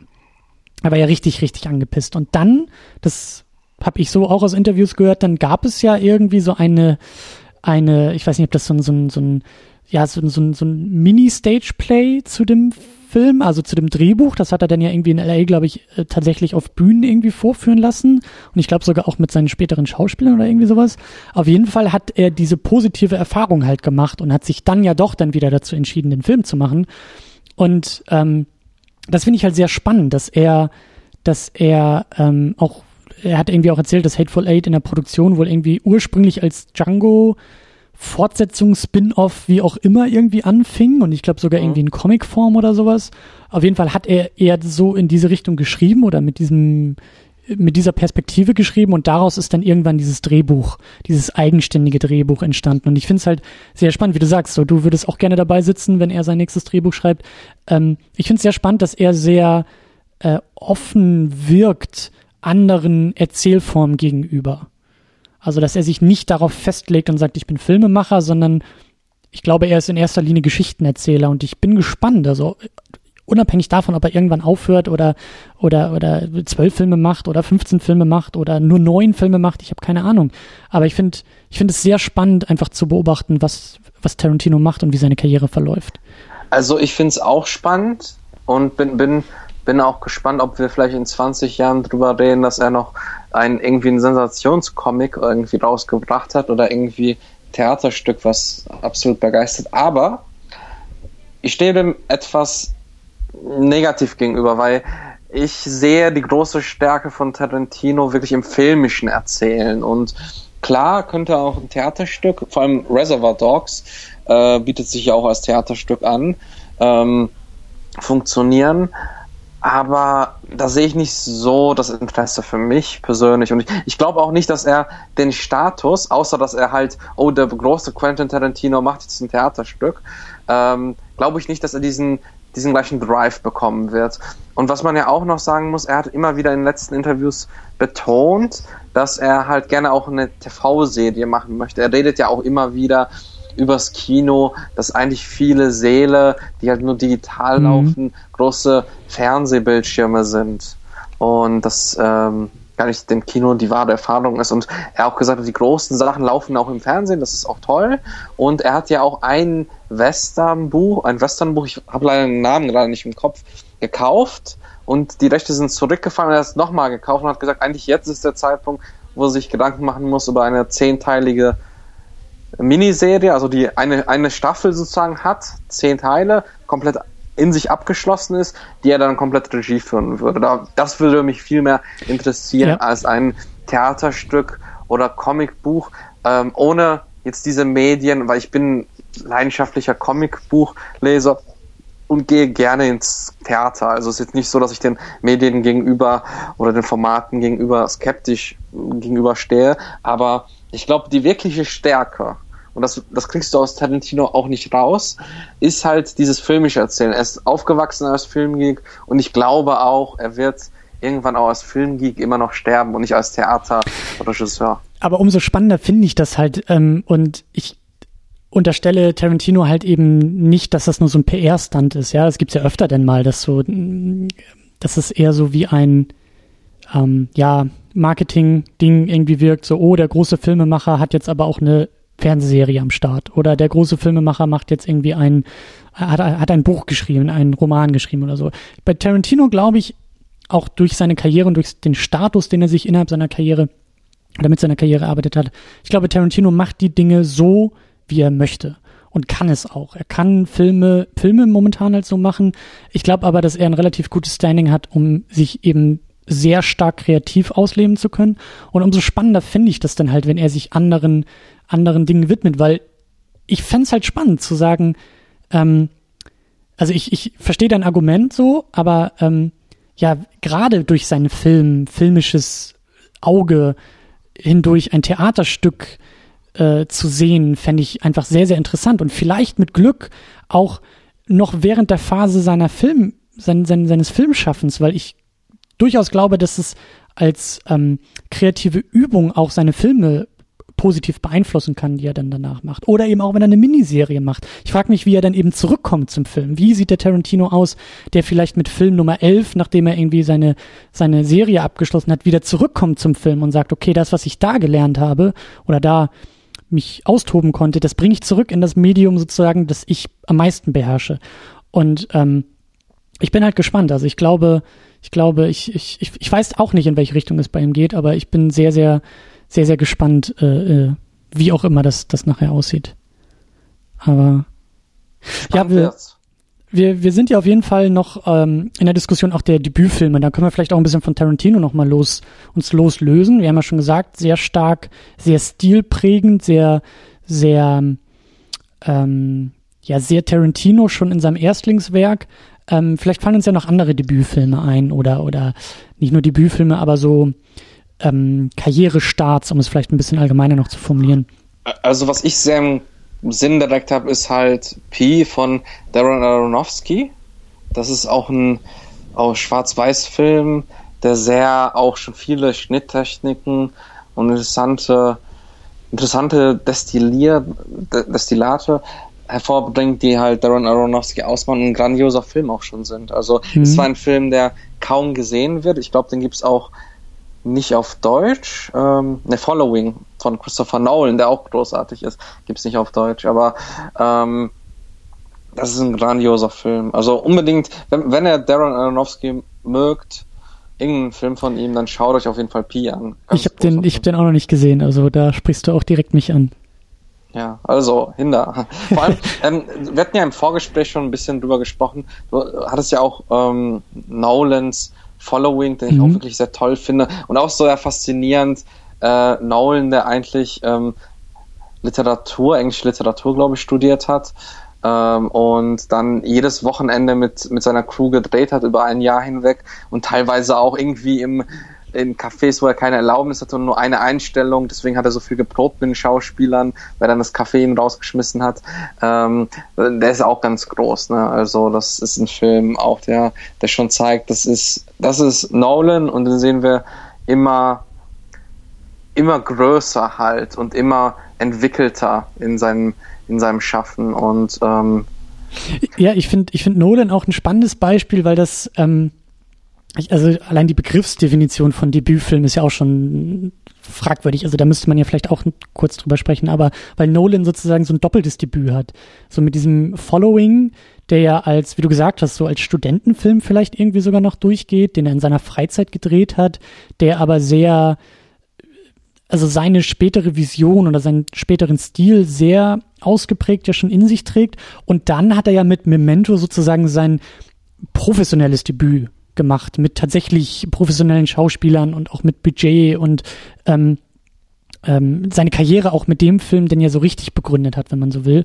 Und äh, das ist halt auch ein spannendes Phänomen, dass halt eben so diese, diese, ähm, also das Debüt selbst, der Start einer Karriere, kann ja so viele verschiedene Formen und so viele verschiedene ähm, Ausprägungen annehmen. So Tarantino, der aus der Videothek auf die Leinwand springt und äh, Nolan, der aus der Uni über einen Studentenfilm ein, ein kommerzielles Debüt dann abliefert. Das ist halt auch alles extrem, extrem spannend, wie eben so eine Karriere anfängt. Und was, wer mir auch noch einfällt, ist halt eben Fincher, der ja wenn man so will, mit ähm, Alien 3, ich glaube auch tatsächlich seinen Debütfilm, also seinen, seinen, seinen ersten Langfilm gemacht hat, der ja extrem prägend eigentlich für seine Karriere ist und auch schon extrem viel Stilistik in sich trägt und auch vorwegnimmt vom, vom Fincher, aber auf eine ganz andere Art und Weise, nämlich durch die Produktionsbedingungen auch sehr wichtig, mhm. glaube ich, für seine Karriere war. Eben weil der Film so schief gelaufen ist und ihm das Studio und die Produzenten so viel reingeredet haben und so viel anders gemacht haben, dass er ja selber von sich behauptet, es sei schon gar nicht mehr sein Film.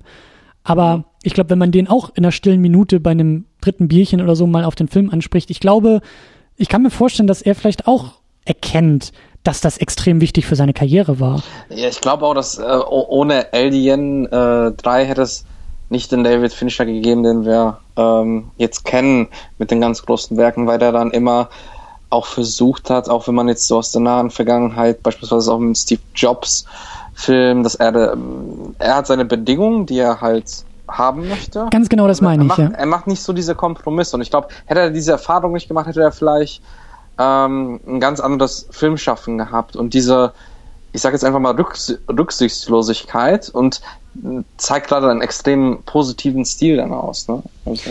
Ich glaube auch. Ich glaube, das hat ihn als Visionär, als als als kreativen Umsetzer, um das mal platt zu sagen, glaube ich, sehr stark geprägt. Ich glaube, ohne diese Negativerfahrung, das ist der Punkt, auf den ich hinaus will. Ein, ein Debütfilm kann auch durch seine negativen Erfahrungen extrem wichtig sein für jemanden. Ja, absolut. Also ähm, das, ich denke auch, ähm, was ganz interessant ist, auch ein Debütfilm, ist ähm, Joel und Ethan Cohen. Die haben ja auch, ähm, also die ersten drei Filme, davon waren zwei eher ernste Filme. Und erst später wurden sie eigentlich zu den Coens, die wir heute kennen. Und das ist auch interessant, wie da die Wandlung stattgefunden hat. Da muss mhm. ich selbst auch nochmal schauen, wie, wieso das so wurde, weil die hatten eigentlich nicht so viel kommerziellen Erfolg.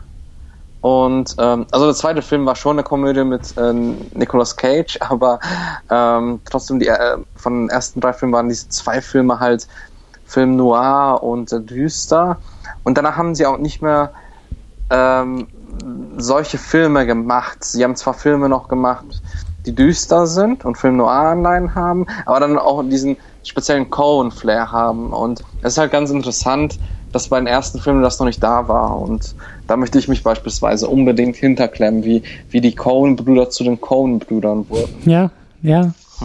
ja, das finde ich halt auch sehr, ähm, sehr, äh, aber was mir da eigentlich äh, einfällt noch als Debütfilm, wenn wir schon Nolan und Aronofsky mit einem Schwarz-Weiß-Film haben in 16 mm, müssen wir natürlich auch David Lynch reinpacken. Also ähm, sein Debütfilm, der, der hat ja auch diese Schwarz-Weiß-Optik und ähm, ähm, ist sehr, sehr faszinierend auf jeden Fall. Mensch, wie heißt der nochmal? Also, und ähm, wie, wie, wie, wie hieß der Debütfilm nochmal? Das, das war doch das, das mit dem, mit dem Monsterbaby, ne? Also, genau. Also, ich muss jetzt mal kurz selbst nachdenken. Einen Moment. Wie heißt der nochmal? Ähm, Mensch, mir liegt es auch auf der Zunge. Äh, Eraserhead? War das Eraserhead? Ja, Eraserhead, klar. Meine Güte, ich habe genau. den Namen. Auf jeden Fall äh, Eraserhead. Und ähm, ja, das, das war, ähm, das war auch ein sehr spannendes Debüt, wo wir gesehen haben, okay, das ist, das ist David Lynch in Reinform, aber noch nicht vielleicht noch fertig entwickelt und mhm. ähm, aber das kann ja auch das Schöne sein von den Debütfilmen, dass sie halt so eine gewisse, ich nenne es mal Roughness haben, also so dieses, was sie für später ja. nicht mehr so haben, weil sie dann vielleicht schon bessere Kameratechniken haben, bessere Crewmitglieder, die halt ähm, die halt professioneller arbeiten. Aber da könnte man auch natürlich das Fass aufmachen, ist es dann überhaupt besser? Weil ähm, dieser Roughness kann natürlich auch was was für sich haben. Und das finde ich immer ganz schön, wenn Filmemacher noch am, Ende, am Beginn ihrer Karriere halt, ähm, man sieht, was, was sie zeigen wollen. Man sieht das auch in späteren Werken. Also das passt schon ins Oeuvre, aber hat halt noch eine leicht andere Handstift. Als ob sie ja. einen neuen Stift bekommen haben, der extra fürs Zeichnen ausgelegt ist, aber noch, noch nicht ähm, es so voll beherrschen. Aber dadurch, dass der Zeichner trotzdem das Talent hat, entsteht trotzdem was sehr Spannendes, genau. Ja, ja, das, ja, das ist ein gutes Bild. So noch nicht, das, das Werkzeug wird noch nicht komplett beherrscht oder ist noch nicht komplett passend, aber das Ergebnis ist schon sehr stark. So. Ähm, ich, ich muss auch gerade. Hm? Ich würde dich jetzt gerne mal fragen. Ähm, du hast ja jetzt gesagt, dass, also so wie ich das jetzt bisher mitbekommen habe, der Film hat dich positiv mitgenommen, ähm, Reservoir Dogs, du, du mochtest ihn. Wie würdest du denn ins Oeuvre von Quentin Tarantino einordnen? Ich weiß auch nicht, welche Filme du alle gesehen hast von ihm. Aber, ähm, ähm, ja, also ich muss, ich muss echt sagen, ich habe, ich, ich bin nicht so der Tarantino. Ich, ich habe das Gefühl, ich kenne mich eben in seinem Werk noch nicht so gut aus. Ich glaube, ich kenne das meiste. Ähm, ich gucke gerade mal so ein bisschen auf ich, oder ich kenne, ich glaube, ich kenne sogar jetzt fast alles. So From Dust Till Dawn kenne ich halt nicht. So diese, ne, oder, oder Natural Born Killers, wenn er irgendwie nur Geschichten geschrieben hat. Aber ähm, ich weiß also, nicht, ob ich die Frage so zufriedenstellend beantworten kann. Für mich selber auch zufriedenstellend beantworten kann, weil für mich ist es, ich habe, ich habe sonst auch keine große äh, Ordnung oder oder oder wie, wie du sagst, so sein Werk habe ich habe ich so für mich noch nicht kategorisiert. Ähm, hab da auch so meine Favoriten und so, aber ich finde, also für mich ist er erstmal einfach so als Debüt, so nehme ich ihn wahr und das, das finde ich halt sehr stark und sehr faszinierend. Hast du denn eigentlich Jackie Brown gesehen? Ja.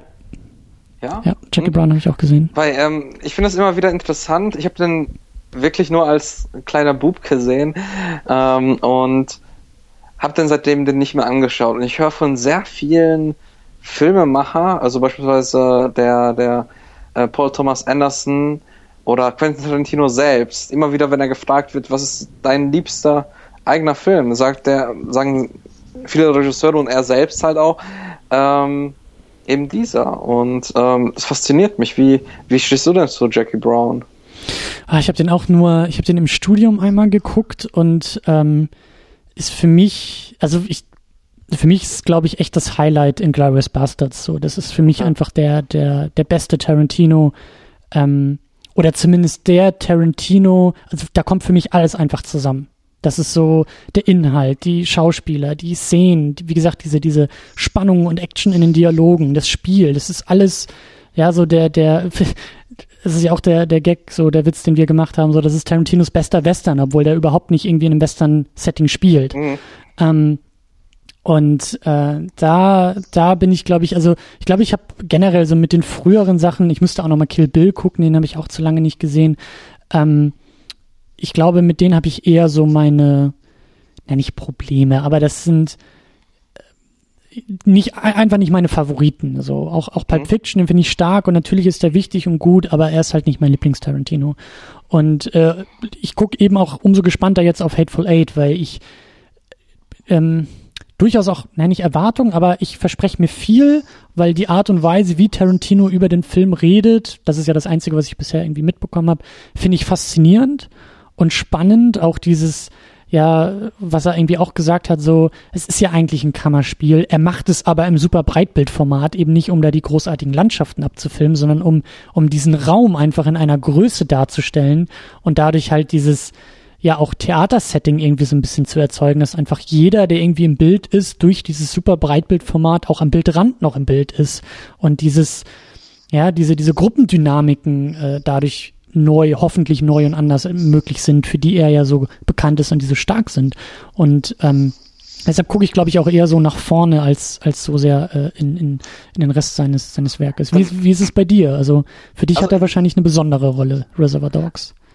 Also ich würde erstmal gerne dazu aufrufen, äh, schreibt mal was in die Kommentare, wie ihr, was ist euer Lieblings-Quentin Tarantino-Film oder wie seht ihr das Schaffen von Tarantino? Weil das interessiert mich immer wieder, weil es gibt echt so ein paar Fraktionen, die finden den oder den Film besser, besser und da finde ich es immer spannend. Also schreibt mal bitte rein, da würde ich gerne mit euch diskutieren oder auf jeden Fall. Das finde ich, finde ich sehr spannend. Also ich muss sagen, so dieser heilige Dreifaltigkeit ist für mich wirklich Inglourious Bastards auf jeden Fall. Dann Pulp Fiction auch, das ist einfach ähm, ein, ein Mammutprojekt von Film in, in seiner Kleinheit eigentlich und ähm, oder Independent-Haftigkeit. Äh, und dann Reservoir Dogs. Das sind diese drei Filme, die ich absolut grandios finde. Ähm, zu Jackie Brown, den müsste ich nochmal sehen. Ähm, Kill Bill, muss ich sagen, hat mich außer die Atmosphäre nicht viel gepackt. Also, ähm, das war ein Projekt von, von Tarantino, was, was ich interessant fand, weil das war ein Projekt, das er nach vielen Jahren wieder einen großen Film gedreht mhm. hat, also überhaupt einen Film gedreht hat. Aber pff, der hat mich irgendwie nicht so angesprochen. Da fand ich den zweiten Teil interessanter als den ersten, das weiß ich noch, weil der eher ähm, so die Stärken von Tarantino hatte. Der erste war eher Action-Feuerwerk auch. Ähm, natürlich auch mm, Tarantino Action-Feuerwerk, also auch wieder was Besonderes. Ähm, Death Proof muss ich nochmal gucken.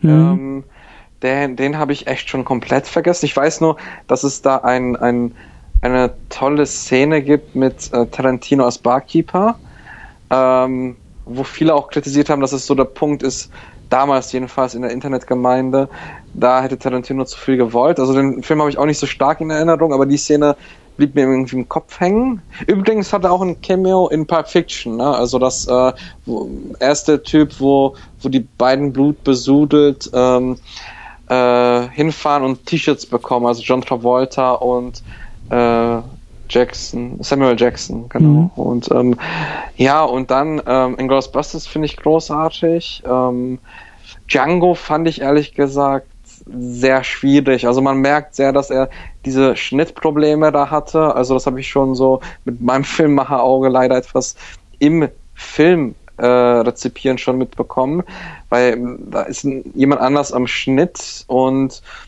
es war ja auch so viel, dass extrem viel weggeschnitten wurde und ähm, das passte irgendwie nicht so ganz. Und ich muss auch sagen, ich finde ähm, eigentlich den Tarantino von früher, also in dieser Gangster-Schiene, interessanter als den Western Tarantino, weil Western mhm.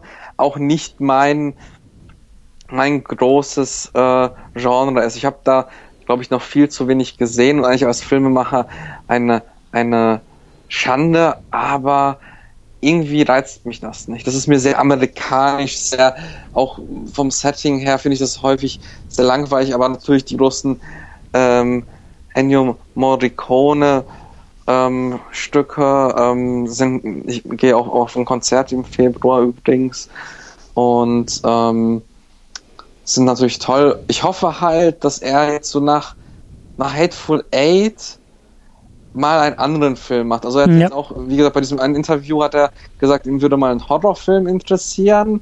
Dann hat er aber auch wiederum vor ein paar Wochen oder Monaten gesagt, dass eigentlich jeder große Filmregisseur, das ist auch wieder so eine nette, provokante These von ihm, jeder große Filmregisseur hat drei, drei große Western und Inglourious Basterds sieht er nicht als Western, obwohl er halt teilweise so inszeniert wurde. Also müsste er nach Hateful Eight auch nochmal einen machen. Da würde ihn auch was ganz anderes reizen als jetzt Django und ähm, Hateful Eight. Aber ehrlich gesagt würde ich gerne irgendwas Horrormäßiges sehen, was er mit diesem Genre anstellen würde, was noch sehr viel Arbeit be bedarf. Oder vielleicht, er hat auch mal drüber geredet, Science Fiction. Ey, wie geil wäre das, einen ja. Tarantino Science Fiction Film zu sehen. Also ich, ich würde mich eher freuen, wenn Tarantino nochmal sich selbst auslotet und ich glaube, er würde ja. sehr viel Spaß dran haben in anderen Genres, als wenn wir jetzt noch zwei Tarantinos sehen und er dann äh, der große Theaterregisseur wird. Das, äh, da wäre ich echt froh, wenn er noch so, sagen wir mal, ey, der kann, der kann meinetwegen noch einen Western machen, aber macht dann noch einen Horrorfilm, einen Science Fiction und ja. dann irgendwie noch was. Aber, ähm, Kriegsfilm vielleicht noch. Was meinst du? Ich sag noch so ein Kriegsfilm, da ist Nolan jetzt ja irgendwie gerade dabei, irgendwie den Zweiten Weltkrieg nochmal. Ähm, da hat er doch irgendwie jetzt, äh, in Frankreich ist er da, glaube ich, irgendwie dabei. Dun Dunkirk, ne? Genau. Ja. Ja. ähm, ja, also da, da würde ich ihn gerne plündern sehen und nicht jetzt, dass er auf Gedeih und Verderben irgendwie Western macht. Wobei, ähm, ja, ja, das, da bin ich auch bei dir. Ja, also, ja. Ähm, ich bin jedenfalls gespannt, wie Hateful Eight wird. Ich äh, freue mich schon auch auf die 70 Millimeter ähm, Besichtigung. Ich werde jetzt ein Essen anschauen und freue mich auch auf den Podcast äh, von euch dann. Mhm. Und ähm, ja, also das Tolle ist bei Tarantino, dass es halt nicht dieser Regisseur ist, der, der so viele Fort, der, der Fortsetzungen macht, der Franchises macht, sondern ja. das ist wirklich ein, ein Unikat in der Filmwelt. Und ja. ich denke, wir sollten sehr froh sein, auch selbst wenn man mit den Filmen von Tarantino auf rein subjektiver Ebene nicht so viel anfangen kann, hat er viel, was, glaube ich, jedem Filmfan irgendwie anspricht. Und selbst einzelne Szenen oder einzelne Songs, die wir jetzt gar nicht so viel bei Reservoir Dogs besprochen haben, aber die auch eine wichtige Rolle ja gespielt haben. Ähm, es ist toll, ihn zu haben. Und ja. ähm, ich freue mich einfach, was allein noch in Zukunft kommt. Und wie auch, wie auch die Filme rezipiert werden, so in 50 Jahren. Also das, das würde mich mal interessieren, weil wir haben jetzt diesen akuten Kult, ähm, wir haben so die Gefolgschaft, aber was passiert mit der Filmhistorie? Weil er ja einer der großen Regisseure ist, die sozusagen Stellung bezieht zur Filmhistorie selbst. Mhm. Das sieht man immer wieder an seinen Filmen. Es wird ihm ja auch immer wieder vorgeworfen, dass er äh, kopiert. Aber ähm, beispielsweise, was ich ganz, ganz witzig finde, dass, äh, das habe ich jetzt bei der Recherche mitbekommen, das Ohrabschneiden von äh, was Mr. Blond macht. Ähm, das ist eine Hommage an Django von 1966 und da schließt sich auch so der Kreis, dass er später halt auch mit dem Django Schauspieler gearbeitet hat bei Django Unchained und ja. diesen ganzen Film inszeniert hat. Oder ähm, ich bin sehr gespannt, wie auch in Zukunft, wenn vielleicht ähm, wenn Tarantino keine Filme mehr macht oder wenn, wenn die Filme etwas mehr ins Land gezogen sind, wie dann diese Filme angesehen werden. Da bin ich sehr gespannt, wie sie, wie sie die Zeit überdauern, weil auch, jetzt kommen wir wieder zum analogen Thema, weil Tarantino ja immer noch ans Analoge festhält. Ja. Und ich frage mich, ich frage mich da auch, wie, wie überhaupt die Zukunft natürlich aussieht, die Zukunft des Kinos, ähm, die Zukunft des Films und ob er auch mit seinen ähm, mit seinen Versuchen, auch mit diesem Grindhouse Double Feature, was ich zum Beispiel auch gerne mal so irgendwie ähm, nochmal schauen würde. Ich habe halt nur Death Proof gesehen, den, den äh, wie ist der andere, Planet Terror war das, glaube ich. Planet Terror, ja. Genau, den habe ich zum Beispiel noch gar nicht gesehen, aber eben oh. auch in diesem, in diesem Grindhouse-Konzept, also wirklich als Double Feature mhm. und, und mit diesen Fake-Trailern dazwischen und all das, was sich Tarantino und Rodriguez da überlegt haben, auch so zu rezipieren. Oder eben jetzt die, diese 70 Millimeter Geschichte mit, mit Hateful Eight. Ich glaube, Tarantino, äh, also da frage ich mich halt eben auch, wie sich generell die Zukunft entfalten wird, ja, wo die Reise hingeht und wie dann diese Versuche von Tarantino auch dazu eingeordnet sind. Sind das einfach nur Randnotizen? Ja, wirkt es in 20 Jahren wie lachen wir drüber, weil es der verzweifelte Versuch eines Filmnerds ist, äh, irgendwie noch ein bisschen die analoge Fahne aufrechtzuerhalten? Oder gibt es vielleicht Impulse, die er setzen kann, die, die eingeschränkt, aber irgendwie noch dabei bleiben. Ja, also es ist klar, Tarantino kann nicht das Kino retten. Tarantino kann nicht dafür sorgen, dass irgendwie der analoge Film äh, bis ans Ende seiner Zeit überdauert und wir auch in 50 Jahren noch äh, analoge Filme gucken oder so. Aber ich finde es halt sehr spannend auch, und das meine ich ja so, so bin ich gerade mit Tarantino irgendwie zugange, mhm. ähm, dass er sich über seine Rolle, glaube ich, über seinen Status, über seine Möglichkeiten durchaus bewusst ist. Die sind nicht unbegrenzt, aber er hat sie, er hat Möglichkeiten, so wie jetzt, dieses, er nennt es ja irgendwie Roadshow Experience, glaube ich, dass er irgendwie auch wie damals so mit diesem Film tourt oder der Film halt durch die Kinos tourt in 70 Millimetern mit irgendwie Intermission dazwischen und mit irgendwie noch extra 10 Minuten Exposition und all sowas. Also er versucht einfach etwas. Er versucht viel. Das finde ich sehr, sehr spannend und da frage ich mich halt eben auch, wie es, wie es weitergeht. Ich, also ohne jetzt, ähm, ich bin da voll bei dir. Ich will auch den Science Fiction von Tarantino, ich will den Kriegsfilm von Tarantino, ich will vielleicht auch noch einen dritten Western, mal gucken, wie der Hateful Eight wird. Aber ich bin gespannt, was er alles machen wird. Ich bin aber genauso gespannt, ich glaube, Tarantino wird nie untätig sein. Ich glaube nicht, dass er in zehn Jahren in Rente geht nach seinem, nach seinem zehnten, elften, zwölften Film und sagt, das war's. Aber ich kann mir vorstellen, dass er vielleicht auch in andere Rollen geht. Vielleicht wird Tarantino auch noch in der Spätphase seiner Karriere ein großartiger Produzent, der vielleicht auch in Talentförderung irgendwie sehr viel investiert, der vielleicht irgendwie in Studioarbeit ähm, sehr viel investiert und da vielleicht auch aufgehen könnte. Und da ja, halte ich halt sehr, sehr viel von ihm und da bin ich gespannt, wie eben so sein Status und seine Rolle im Medium-Film und auch, wie du sagst, dadurch in der Filmgeschichte, wie das auch weitergeht. Und da, da freue ich mich auch drauf, egal was, was da noch kommt. Ich würde da gerne noch was zu sagen. Und zwar, es ist halt so, er hat ja auch öfter mal gesagt, dass er nach seiner Filmkarriere sich vorstellen kann, Film, in die Filmwissenschaft zu gehen und Bücher zu schreiben. Er, er hat wohl. Ja, damit. Also, er, er soll sogar schon, also hat er selbst zumindest gesagt, angefangen haben, ähm, zwei Bücher über irgendwelche Western-Ikonen schon angefangen haben zu schreiben. Und da würde er sich dann Fulltime hinsetzen und ähm, schreiben. Und sowas fände ich beispielsweise auch sehr spannend. Aber ich muss, ich muss dir ein bisschen widersprechen, einfach so ein bisschen auch in die Würze des Podcasts reinzubringen.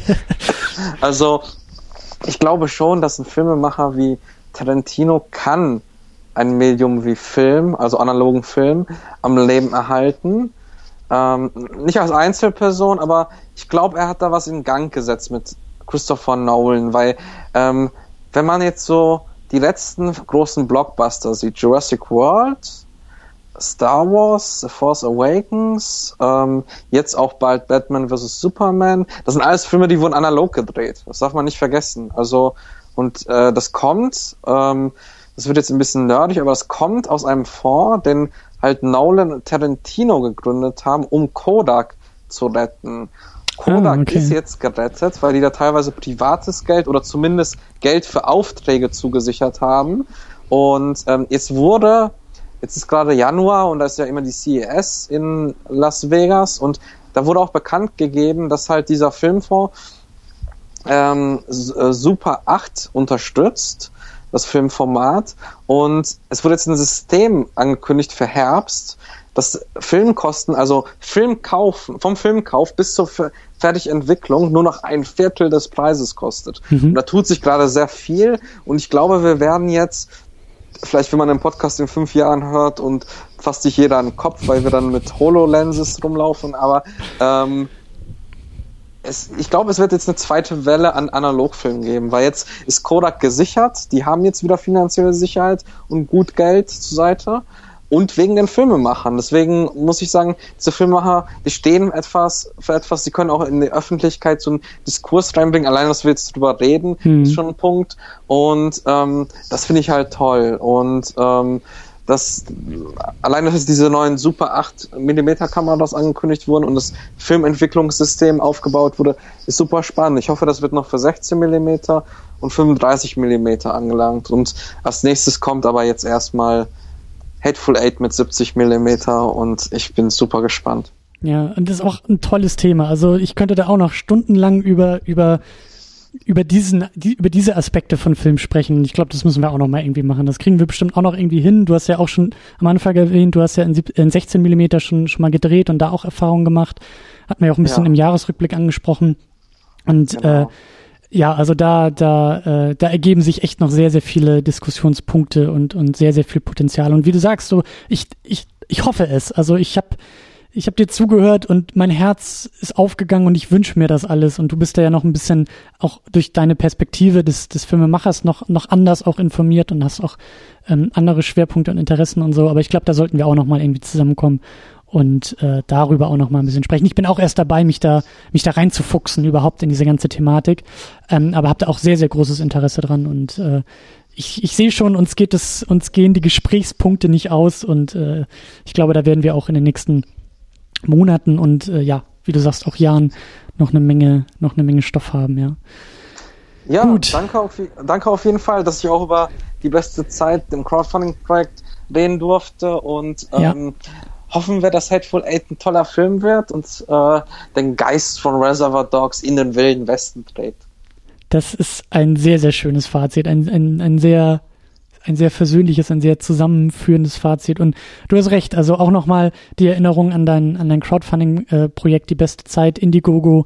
Ähm, guck da mal rein, äh, liefert da vielleicht, pack da ein bisschen was so in deine, in deine Kasse, ja, in die Kaffeekasse. Ist ja mehr als Kaffeekasse, aber du weißt schon, was ich meine. Lasst da ein bisschen Geld vielleicht da, schaut euch an, auch was Patrick vorhat. Da erklärt es ja auch nochmal in der Kampagne nochmal detaillierter. Und ähm, ja, wir wünschen dir natürlich ganz viel Glück, ganz viel Erfolg bei der Sache. Ich, ich äh, freue mich auch. Ich glaube auch, dass wir da auch noch mal irgendwie zusammenkommen werden, so wenn wenn da die Produktion weitergeht. Und äh, ich äh, bin da auch sehr sehr interessiert äh, dabei bei allem, was dann noch äh, bei rumkommt. Ähm, Genau, uns findet ihr äh, ja secondunit-podcast.de, ihr findet uns bei iTunes, ihr findet uns bei Twitter, ihr findet uns bei Facebook, ihr findet auch sämtliche nötigen, wichtigen Links, wie gesagt, in der Heimatbasis secondunit-podcast.de.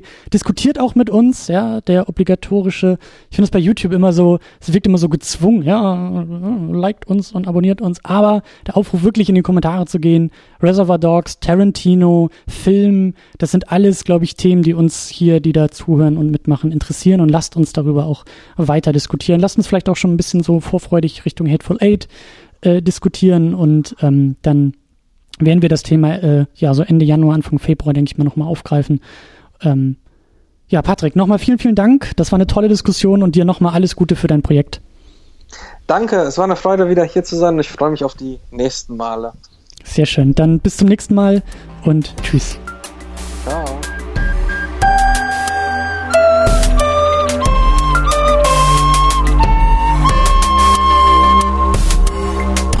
Second unit. Second unit.